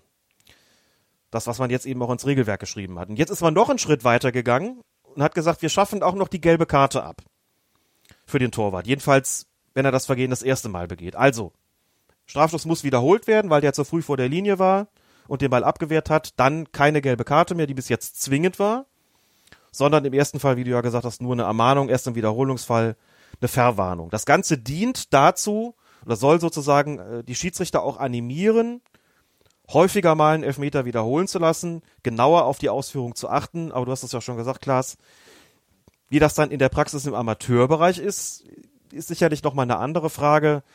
Denn da musst du schon sehr davon überzeugt sein, dass der deutlich vor der Linie war, äh, wenn er den Ball hält, damit du diesen Strafstoß wiederholen lässt. Und das bedarf einer genauen Abstimmung mit dem Assistenten, wenn du denn einen hast.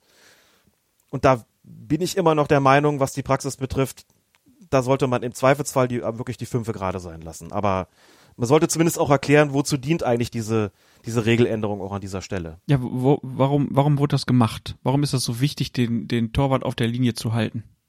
War das so ein Problem vorher? Ich glaube nicht unbedingt, dass es ein Problem war. Ich glaube, dass es nochmal, also die ganzen Regeländerungen der vergangenen Jahre, ich möchte fast sagen Jahrzehnte, sind zu einem ganz, ganz überwiegenden Teil immer zugunsten der Offensive ausgefallen, zugunsten des Spektakels, zugunsten der Torerzielung. Klar, mehr Tore. Fußball soll ja. ne, mehr Tore, mehr Attraktivität, schnelleres Spiel. Es soll alles optimiert und beschleunigt werden. Äh, wir können jetzt könnten jetzt eine Diskussion darüber führen, inwieweit das auch gesellschaftlichen äh, Entwicklungen irgendwie entspricht, dass immer alles, äh, dass man sich selbst optimieren soll und so weiter, aber lassen wir an der Stelle einfach. Also ist es einfach alles zugunsten der Offensive ausgefallen, mit Blick darauf, dann fallen mehr Tore. Jetzt kann man beim Strafstoß auch argumentieren, ein Strafstoß, der ist zwar formal gesehen eigentlich keine Strafe, sondern nur eine Kompensation. Trotzdem, der heißt ja nicht ohne Grund so. Ne? Das heißt also, da ist ein Vergehen im Strafraum vorausgegangen. Deswegen sagt man, der Torwart soll auch nicht die gleiche Chance haben wie der Schütze. Deswegen darf der Schütze abstoppen und verzögern und so weiter. Und der Torwart, dem hat man jetzt gesagt, der darf, wir kommen euch zumindest so weit entgegen, dass ihr mit einem Fuß die Torlinie verlassen dürft, denn wenn der Schütze schon verzögert und vielleicht sogar abstoppt, dann befördert das natürlich die Neigung des Torwarts, so ein Stück nach vorne zu kommen. Da sagt man, okay, mit einem Fuß darfst du das, aber nicht mit beiden. So. Und gleichzeitig hat man auch gesagt, es ist doch geduldete Praxis gewesen, dass die Schiedsrichter das nie geahndet haben, wenn der Torwart nicht mit beiden Beinen auf der Linie geblieben ist, solange das noch vorgeschrieben war. Also hat man auch das Ganze so ein bisschen an die Praxis angenähert. Das ist äh, vielfach zu beobachten gewesen bei Regeländerungen, dass man sagt, es gibt bestimmte Regelpraktiken, die schon seit Jahren akzept, äh, akzeptiert sind und, und praktiziert werden.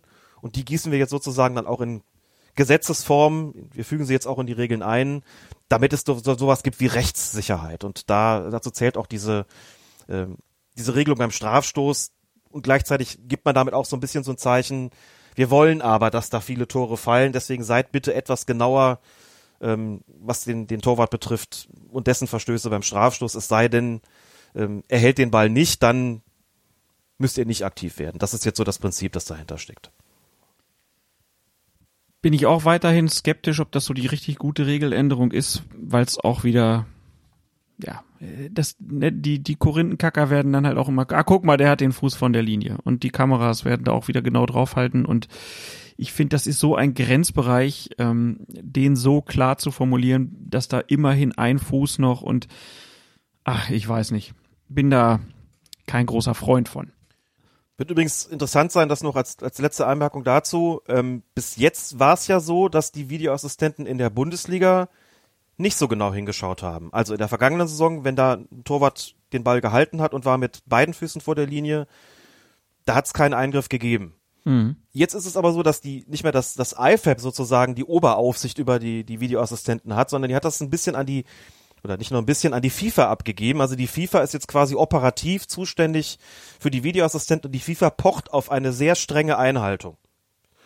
Und ich bin sehr gespannt, ob das in der Bundesliga dazu führen wird, dass im Falle, dass ein Torwart den Ball hält und mit beiden Beinen vor der Linie war, dass dann der Videoassistent, wenn der Schiedsrichter das nicht ahndet, eine Wiederholung äh, empfiehlt, also ein Review empfiehlt und dann es dann eine Wiederholung gibt. Wir können es doch nicht beurteilen, weil es noch, es ist am letzten Spieltag hat es dann mal zwei verschossene Strafstöße gegeben, wovon der eine tatsächlich vom Torwart gehalten worden ist Kuhn Castells, aber der ist tatsächlich auch mit einem Fuß noch auf der Linie gewesen. Wir hatten also noch keinen gehaltenen Strafstoß, bei dem der Torwart vor der Linie war, im Moment der Ausführung, wo wir sagen können, jetzt wissen wir, ob streng eingegriffen wird oder nicht. Ich bin gespannt, ob sich da an der, an der Umsetzungspraxis durch die Videoassistenten was ändert. Das äh, wissen wir noch nicht. Auf jeden Fall nicht mehr so, dass die Schiedsrichter vor jedem Strafstoß nochmal zum Torwart hingehen und sagen, denk dran, du musst auf der Linie bleiben. Äh, auch das sehen wir nicht mehr so. Ähm, dann kommen wir, wir bleiben sozusagen bei den äh, beim Schießen von äh, Elfmetern und kommen zu einer Regeländerung, die das Elfmeterschießen betrifft. Ähm, klar ist ja, wenn jemand des Feldes verwiesen wurde, dann darf er nicht mehr am Elfmeterschießen teilnehmen. Jetzt gibt's aber eine neue Regelung, was die anderen Ermahnungen, Verwarnungen, ähm, die man während eines Spiels bekommen hat, betrifft. Denn man sagt jetzt, es geht bei Null los. Also wir starten in ein Elfmeterschießen und es ist erstmal alles gestrichen, was wir an gelben Karten haben.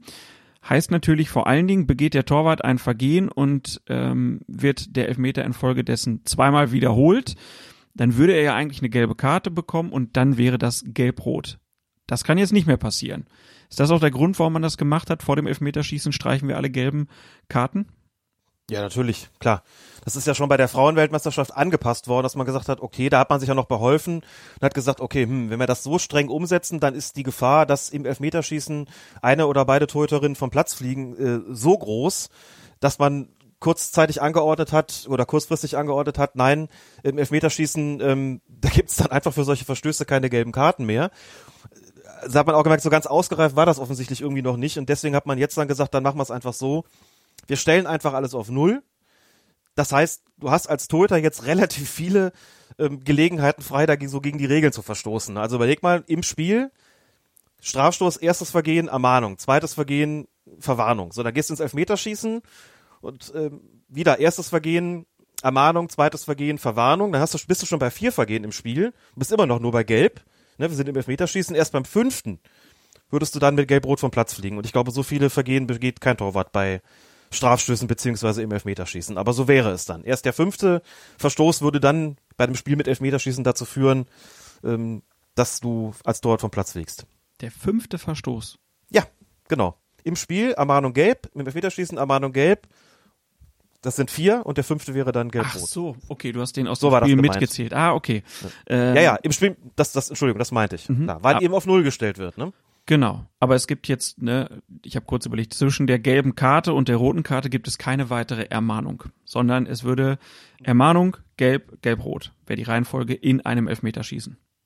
Sehr gut, das zu fragen. Das äh, gibt es nicht mehr, weil man davon ausgeht, wer schon verwarnt ist, braucht keine weitere Ermahnung mehr, denn das ist ja klar, du bist ja schon verwarnt. Was willst du dann nochmal reden? Ja. Ich glaube, das ist auch, ist auch klar. Ähm, aber äh, es ist ja für die Feldspieler, sind die Karten ja auch gestrichen. Das heißt, äh, da könnte es jetzt auch mehr Spirenzchen geben, weil die Leute sich denken, oh, hier nochmal eine gelbe Karte ziehen, was soll's. Weil man kann sich ja nicht aus einem Spiel zwei gelbe Karten mit nach Hause nehmen in der Abrechnung irgendwie für den DFB-Pokal, oder?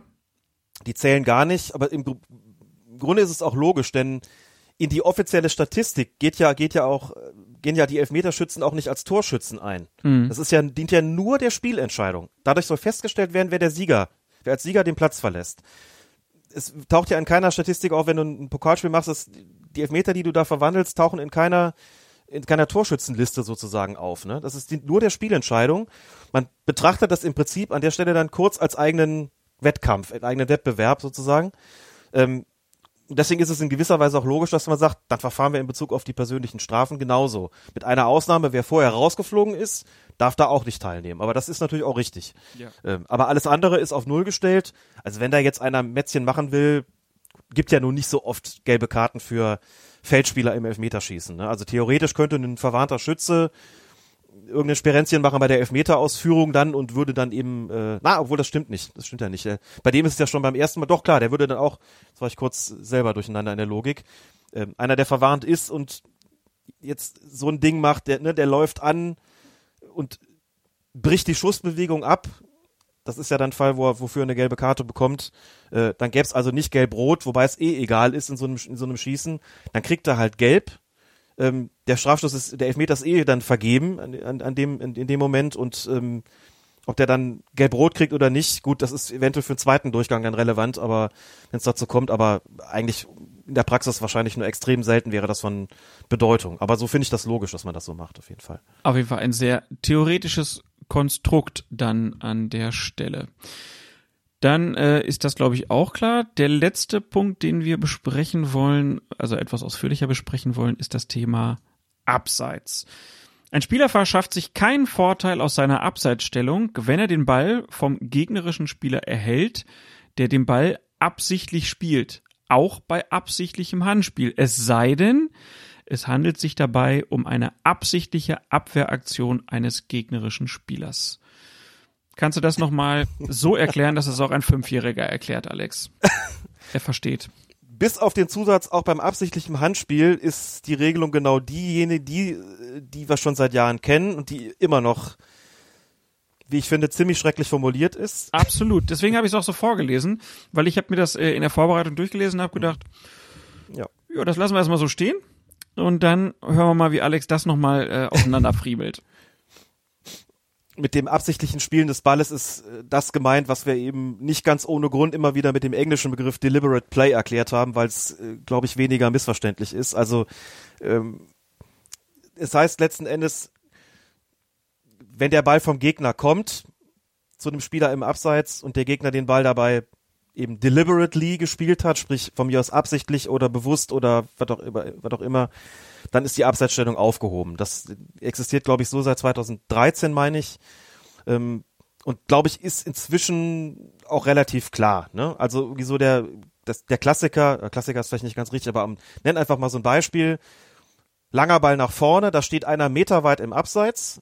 So von diesem Spieler, der meterweit im Abseits steht, steht mehrere Meter entfernt ein Verteidiger, der versucht, diesen langen, weiten Ball mit dem Kopf zu erreichen sich aber gewaltig verschätzt, den Ball mit dem Kopf auch noch bekommt, den aber nicht klären kann, sondern den aus Versehen dann zu dem Spieler köpft, der mehrere Meter entfernt von ihm im Abseits steht, dann geht das Spiel weiter. Dann wäre das Abseits an der Stelle aufgehoben, denn das wäre ein sogenanntes deliberate play, mhm. ein absichtliches, ein bewusstes Spielen des Balles.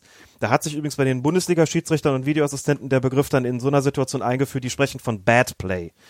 Ne, die sagen das, äh, ja, weil sie einfach sagen, bad play heißt, ähm, der spielt den Ball ja bewusst, ja. der spielt den Ball ja absichtlich, wie er den spielt und was dabei sozusagen rauskommt, das äh, spielt keine Rolle für die Abseitsbeurteilung. Das heißt, wenn der den dabei versehentlich zu einem Spieler im Abseits köpft, dann hat der Verteidiger halt Pech gehabt und der Spieler im Abseits Glück, dann geht's weiter. Das nennt man dann im, in, intern sozusagen, heißt das dann Bad Play und da geht das Spiel weiter. So, das ist schon lange so, das ist nicht neu. Geklärt haben sie jetzt, was ist denn, wenn das, was ich jetzt gerade in dem Beispiel, wenn das jetzt kein Kopfball wäre, sondern ein Handspiel.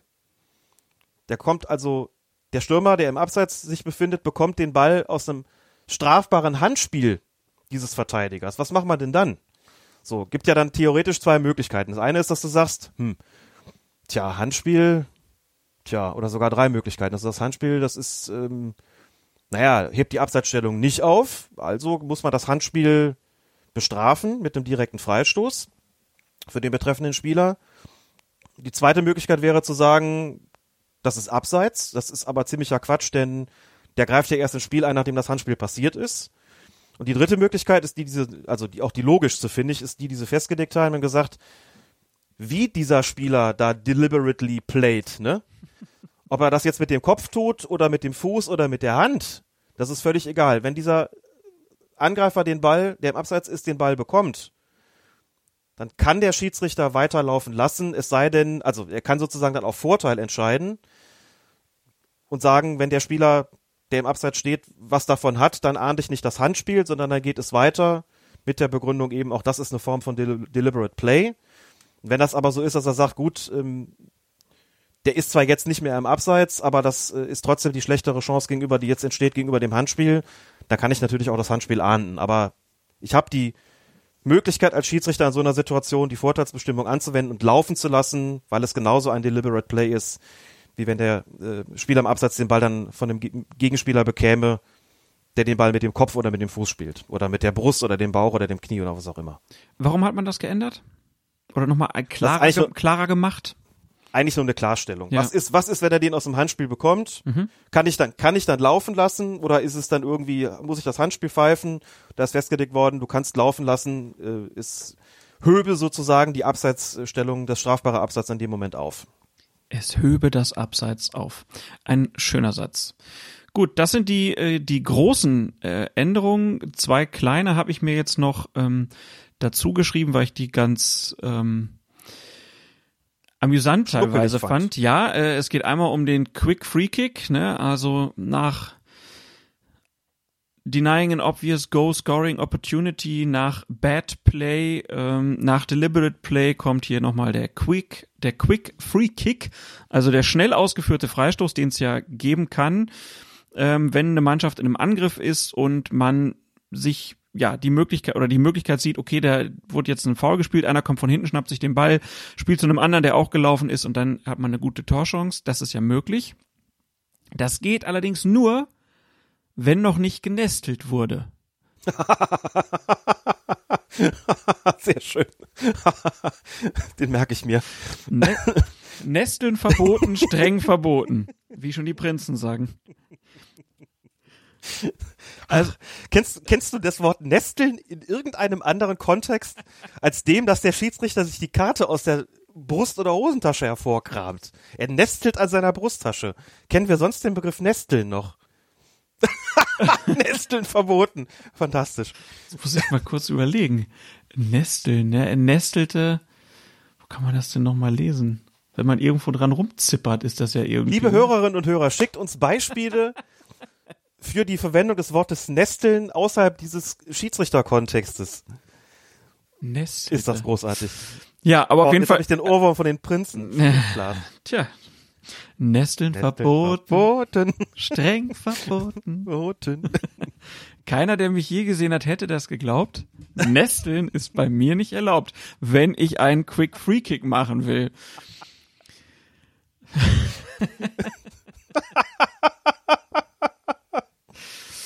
Ja, ähm, also auf jeden Fall äh, äh, heißt es im Prinzip, wenn der Schiedsrichter sagt, oh, hier faul und er greift schon zur Karte, dann darf er keinen schnellen Freistoß zulassen.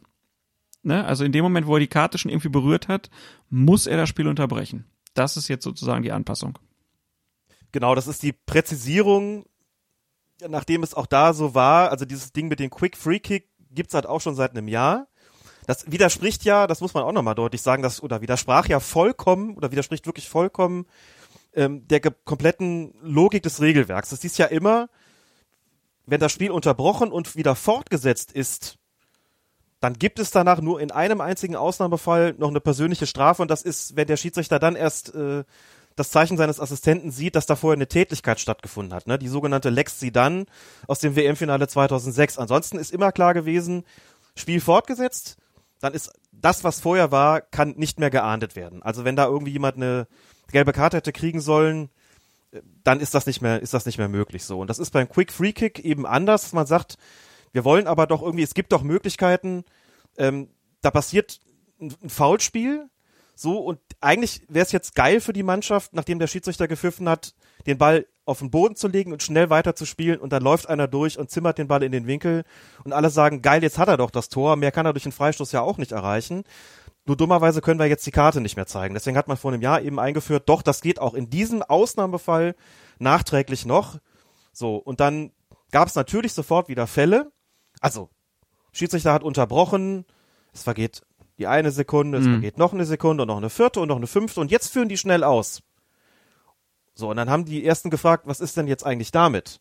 Äh, verwarnt hat er noch nicht. Er hat schon die gelbe Karte aus der Tasche hervorgenestelt, aber er hat sie noch nicht gezeigt. Ist das jetzt noch Quick Free Kick oder ist das jetzt schon eigentlich, überschreitet's das? Deswegen hat man gesagt an der Stelle, äh, das Prozedere des, äh, des Kartenzeigens darf noch nicht begonnen haben. Also das, was du so schön mit Nesteln zusammen, äh, Nesteln verboten zusammengefasst hast. Ähm, und eine kleine Anmerkung noch, wahrscheinlich die Schiedsrichter und Schiedsrichterinnen, die diesen Podcast hören, haben wahrscheinlich vorhin, als es um das Thema ähm, Vorteil nach taktischen Vergehen ging und äh, der Frage, dass dann eben der Sache, dass es dann keine gelbe Karte mehr gibt, wahrscheinlich schon gesagt, ihr habt was vergessen. Alles, was ich vorhin gesagt habe mit der Abstufung von persönlichen Strafen, ne, rot wird zu gelb, nach, bei Vorteil nach Doxo und gelb wird zu nix bei Vorteil nach taktischem Foul. All das gilt übrigens auch nicht nur bei Vorteil, sondern auch beim Quick Free Kick. Ist exakt eins zu eins so anzuwenden. Also wenn es da theoretisch, wenn es da eine Notbremse gibt vor dem Strafraum und der legt den äh, schnell hin und führt den aus und ähm, kann den Vorteil geben und dann äh, fällt vielleicht ein Tor daraus, dann ähm, würde auch da abgestuft von Rot auf Gelb. Also ob das jetzt Vorteil ist oder Quick Free Kick ist in dem Zusammenhang völlig egal. Was ich übrigens auch vergessen hatte, ist übrigens völlig unabhängig auch vom, vom Erfolg äh, oder von der Frage, wie diese Situation ausgeht. Also wenn ich Vorteil nach einer Notbremse gebe und der schießt den anschließend am Tor vorbei, auch dann kriegt der, der Gegner nur die gelbe Karte. Da muss also kein Tor fallen, damit da reduziert wird, ne? dass das auch noch klar ist. Ähm, weil Vorteil heißt, das ist die bessere Möglichkeit jetzt für die Mannschaft und wie das Ganze dann ausgeht, mit Torerzielung oder wie auch immer, das ist dann unerheblich. Das habe ich vorhin auch noch vergessen zu sagen. Ist hiermit nachgeholt. Und dann kommen wir noch zu der zweiten Kleinigkeit, die ich noch ganz äh, spannend fand. Da ging es um das Thema Mindestabstand. Ähm, also beim Freistoß und beim Eckstoß ist klar, 9,15 Meter. Und beim Einwurf war mir das gar nicht so klar, stand da aber halt auch mit so drin, sind es zwei Meter.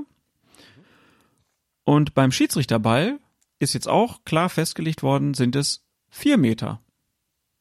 Zwei Meter beim Einwurf, vier Meter beim Schiedsrichterball, 9,15 Meter bei Frei und Eckstoß.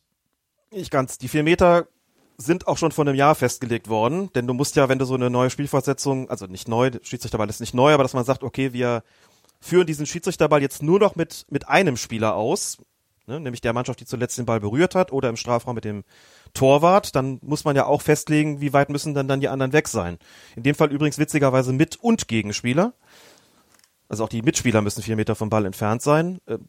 Da ist dieses neue Maß eingeführt worden. Festgelegt man jetzt, dass wenn dieser Mindestabstand unterschritten wird und der, die Vorteilsanwendung nicht möglich ist, dann gibt es dafür eine gelbe Karte. Ach so. Genauso wie bei der Verkürzung das des ist Abstands. no Das ist der Punkt. Ah. Genau. Ne? Verkürzung des Abstands der 9,15 Meter, gelbe Karte. Verkürzung der 2 Meter beim Einwurf, gelbe Karte. Verkürzung der 4 Meter des Abstands beim Schiedsrichterball, auch Verwarnung. Das stand halt vorher nicht drin. Das hat man einfach nur ergänzt, weil man gesagt hat, okay, das äh, bedarf ja auch noch der Festlegung.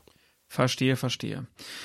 Gut, dann haben wir jetzt hier die neuen äh, Regelanpassungen, glaube ich, ganz gut abgearbeitet. Gibt's irgendwas, wo du sagst, äh, das ist mir jetzt schon öfter untergekommen, vielleicht auch bei deinen Spielbeobachtungen?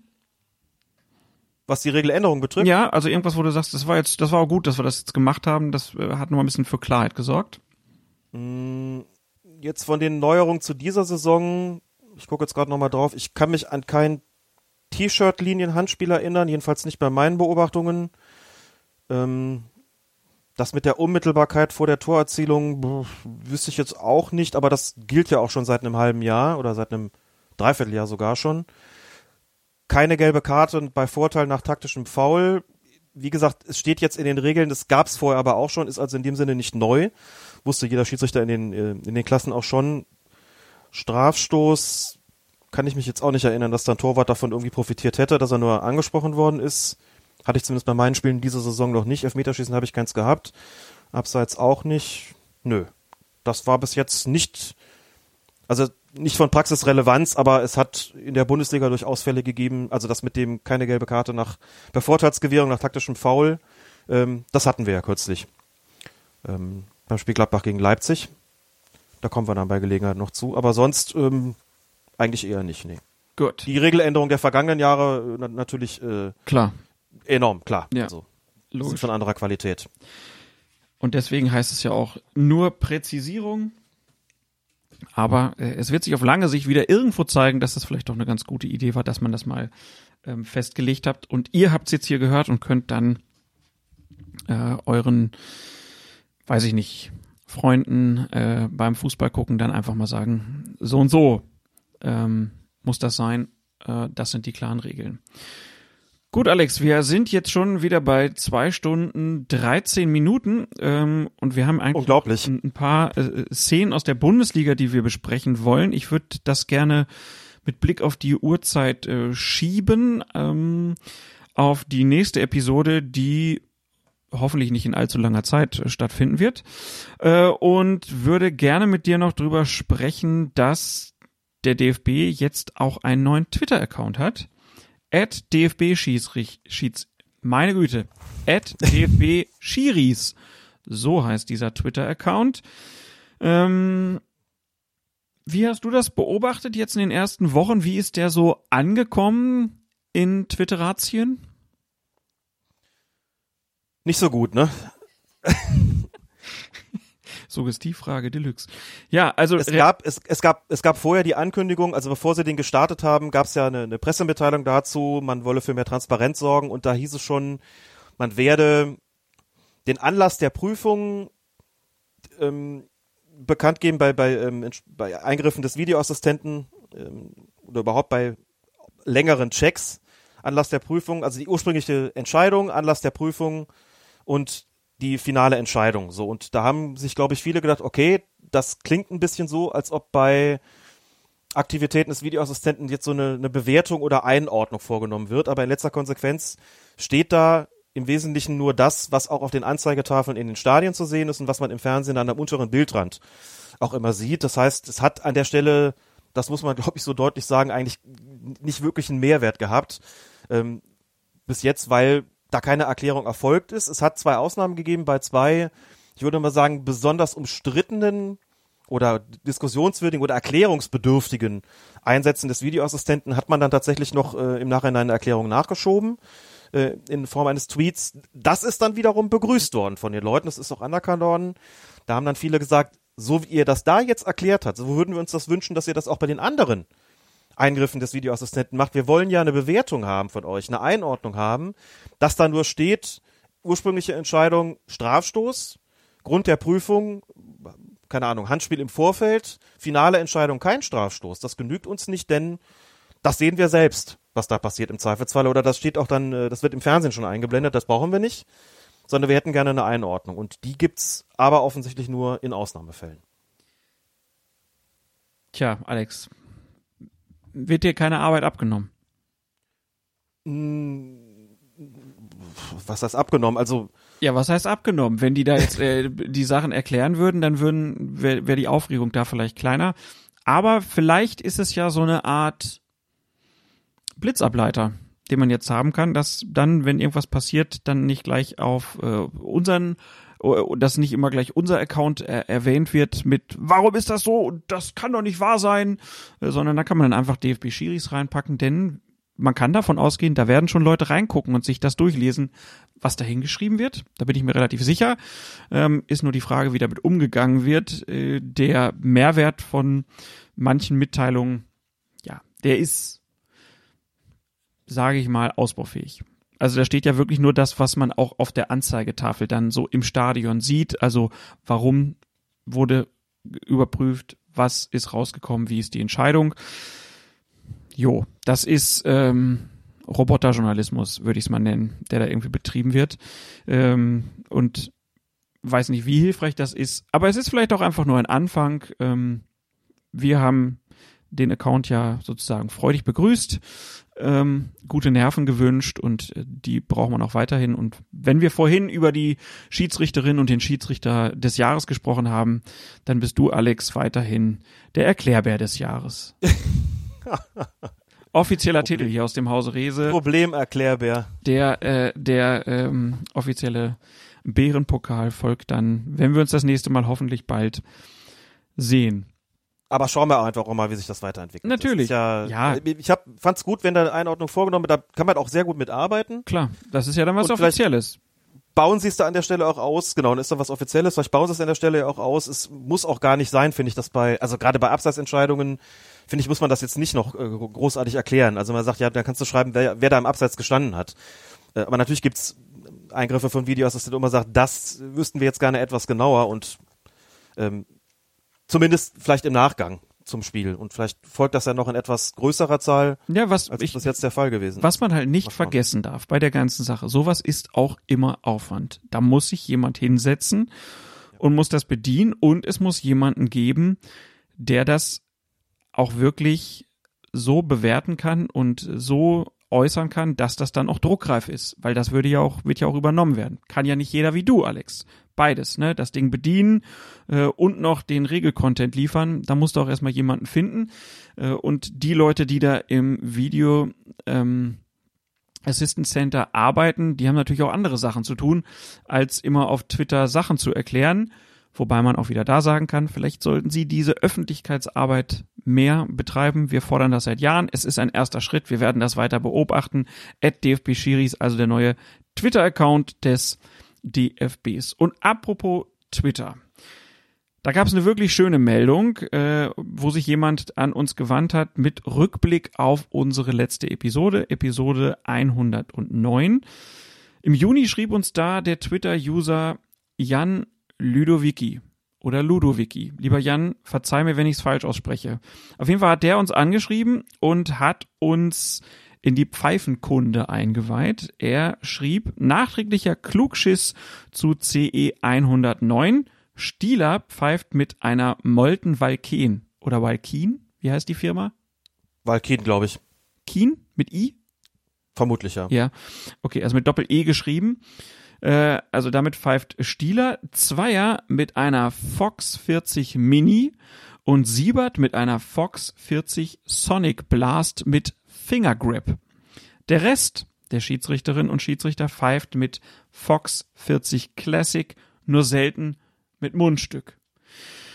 Und dann am Wochenende folgte dann noch ein kleiner Nachtrag. Er schreibt, der Jan, kleines 2020-21 Update. Über den Sommer hat Benjamin Brandt sich offensichtlich für die Valkien entschieden. Auch die beiden Neulinge Bad Stübner und Jöllenbeck haben diese ins Oberhaus mitgebracht.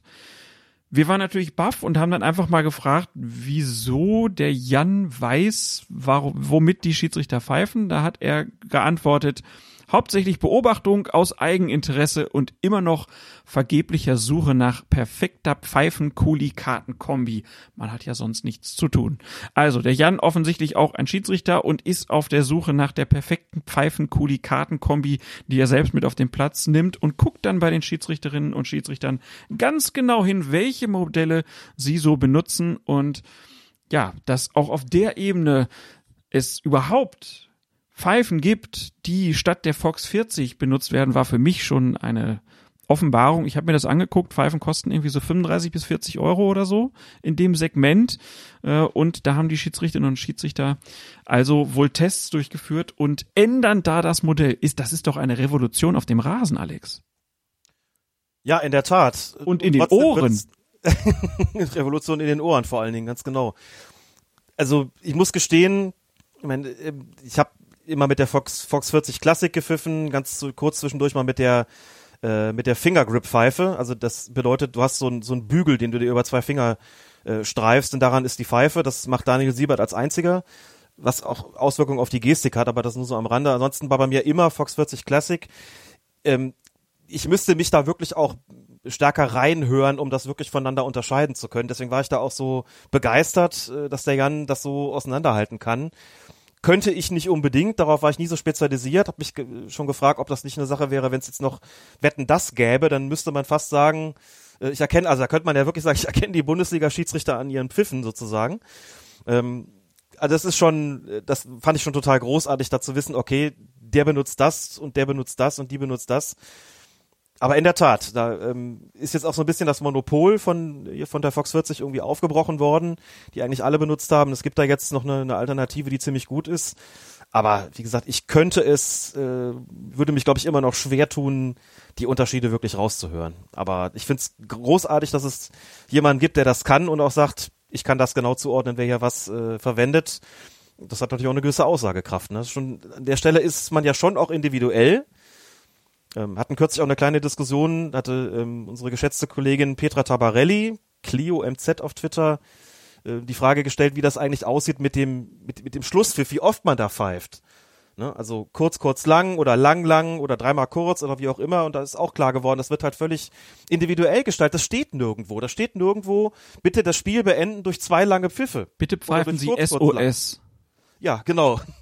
bitte morsen Sie irgendwas sondern es, es macht wirklich jeder Schiedsrichter und jede Schiedsrichterin einfach anders. Ähm, bei mir war das auch so, ich habe auch zur Halbzeit anders gepfiffen als am Schluss und auch nicht immer einheitlich, sondern wie es mir gerade irgendwie eingefallen ist, bisschen auch manchmal wie das Spiel verlaufen ist oder äh, was sich in dem Moment gerade getan hat. Also oder wie erschöpft man auch vielleicht ist, ne?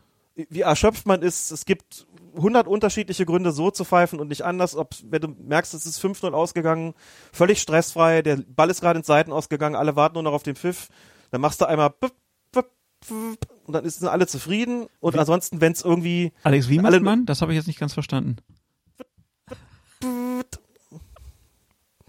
Klar. Und, und wenn das irgendwie stressig ist und alle nur noch drauf warten, dass es jetzt endlich und die einen es gar nicht mehr abwarten können, dann machst du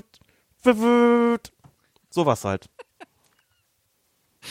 Wunderschön. Ich überlege, ob ich mir die Töne rausschneide und sie so als äh, WhatsApp-Ton nehme. Oh je. Klang jetzt auch ein bisschen wie eine, What's wie eine, eine Nachricht bei WhatsApp, wenn man auf lautlos gestellt hat, ne? Ja. Nicht schlecht. Ja, aber auf jeden Fall großartig, dass äh, der Jan das äh, recherchiert hat. Wenn es da Änderungen gibt, bitte immer melden und wer weiß, vielleicht machen wir irgendwann auch mal den Pfeifentest. Ähm, das mal so, so rauszuhören, ob es denn da wirklich Unterschiede gibt und warum man sich vielleicht für das eine oder andere entscheidet. Vielleicht ist auch die, die Passform für den Pfiff entscheidend am Mund, wie sich das anfühlt. Spucke ist ja auch ein wichtiges Thema. Also auf jeden Fall ein Feld, mit dem man sich, äh, glaube ich, auch Stunden befassen könnte. Und gerade auch der Abpfiff. Also da vielleicht auch mal der Aufruf jetzt an die Fernseh- und Radiosender, das bitte mal mitzuschneiden und gucken, wer wie abpfeift in der Bundesliga. Äh, und dann ja, machen wir mal ein Ranking, was uns am besten gefällt.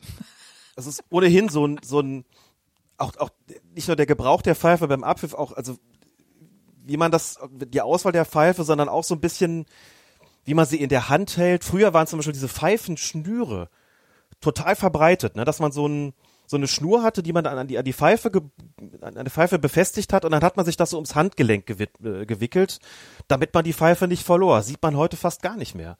Ähm, ich kannte noch äh, die Ausstattung Schweißband. Ich glaube, der einzige Bundesliga-Schiedsrichter, den ich noch in der der der Schweißbänder trägt, ist glaube ich Manuel Gräfe. Wenn ich nicht irre, zumindest ist das der letzte, bei dem mir das wirklich bewusst aufgefallen äh, ist. Da gab es auch solche Modelle, ähm, da war so ein kleiner Karabinerhaken irgendwie dran, damit du die Pfeife daran befestigen konntest. Ähm, es gibt Leute, die haben die, meisten werden sie wahrscheinlich einfach nur eine Pfeife haben, die sie locker in der Hand haben. Ich mach's immer so, ich habe zwei Pfeifen direkt aneinander gekettet. Hab also quasi dann äh, ja die eine zwischen den Fingern und die andere liegt so ein bisschen in der Hand drin, damit ich ein bisschen mehr in der Hand hab, mit die Gefahr geringer wird, dass sie mir irgendwie rausfällt oder runterfällt. Und äh, falls die eine mal versagt, habe ich sofort die andere, die ich dann benutzen kann. Aber das ist auch so individuell verschieden, wie man es macht. Nur Pfeifen Schnüre sieht man zumindest im höherklassigen äh, Fußball eigentlich gar nicht mehr. Die werden überhaupt nicht mehr benutzt. Das ist ganz, ganz interessant. Florian Mayer hatte, glaube ich, eine, aber das ist äh, jetzt auch schon wieder eine Weile her und ich glaube heute Ne? So das Handgelenk wickeln tut man sich das, glaube ich, eher nicht mehr. Werde ich mal beobachten. Mhm. Man könnte es ja auch, ne, mittlerweile hängen sich die Leute ja auch ihre Handys so um Hals mit irgendwelchen Schnüren. Vielleicht kommt das ja auch wieder bei den bei den Schiedsrichtern, dass sie wie so ein Brustbeutel die Pfeife so um Hals haben. Kann man es auch immer einfach baumeln lassen beim Laufen. das ist so ein Bruchbeutel, ne? Ja, da können man. Meine, der Jan war ja auf der Suche nach der perfekten Kombi mit, mit Stift und so naja, vielleicht kann man das auch irgendwie ins Trikot einnehmen. Alles so schön in so ein, so ein, so ein Eastpack-Bauchtäschchen irgendwie. Da kramst du dann alles raus. Warten Sie mal, kleinen Augenblick. Ja, mein Handy, Schlüssel, Portemonnaie, was oh, habe ich noch alles? Mein Kleingeld, ja. hier die Münze für den Auto. Hier noch die Münze für den äh, für, für, den, für, für den Kassen, nee, für den für den Wagen, damit ich den, den Pfand lösen kann. Kann man alles mitschleppen. Ja, auf jeden Fall. Sehr gute Meldung und äh, die Pfeifen, ein ein sehr schönes Thema. Wunderbar, dann haben wir heute viel gelernt. Wir haben äh, gehört, dass Patrick Ittrich ein Tausendsasser ist. Wir haben die Wellnessform der Notbremse kennengelernt und wir haben gelernt, dass Nesteln verboten ist in dieser Episode. In Situationen. In bestimmten Nesteln Situationen. verboten, Nesteln verboten, wenn ein Quickie ansteht, genau, so ungefähr, ne? Und ihr, liebe Hörerinnen und Hörer, hört aus dieser Antwort. Es ist Zeit, dass wir zum Ende kommen. Ähm, nicht natürlich ohne diese Episode äh, jemandem zu widmen. Und heute habe ich mir überlegt, wir widmen diese Folge all denen, die Schiedsrichterinnen und Schiedsrichter zu den Spielen fahren. Kann ja nicht jeder immer selber hinkommen, sondern braucht ja vielleicht einen Fahrer. Und dann ist es wichtig, wenn da Onkel, Tante, Oma, Opa, Vater, Mutter, wer auch immer dann die Leute zu den Spielen fährt. Und wenn ihr uns vielleicht gerade auf dieser Fahrt im Auto hört, dann ganz besonders herzliche Grüße und allzeit gut Pfiff. Äh, und ich hoffe, es gibt immer einen guten Kaffee oder eine gute Wurst am Spielfeld, damit sich das dann auch lohnt, wenn man dann den kleinen Schiedsrichter da zum Spiel gefahren hat oder die kleine Schiedsrichterin. Gut, Alex, dann würde ich sagen, ist damit äh, Folge 110 eingetütet. Es sei denn, du hast noch eine wichtige Anmerkung zu machen an dieser Stelle. Nein, habe ich nicht.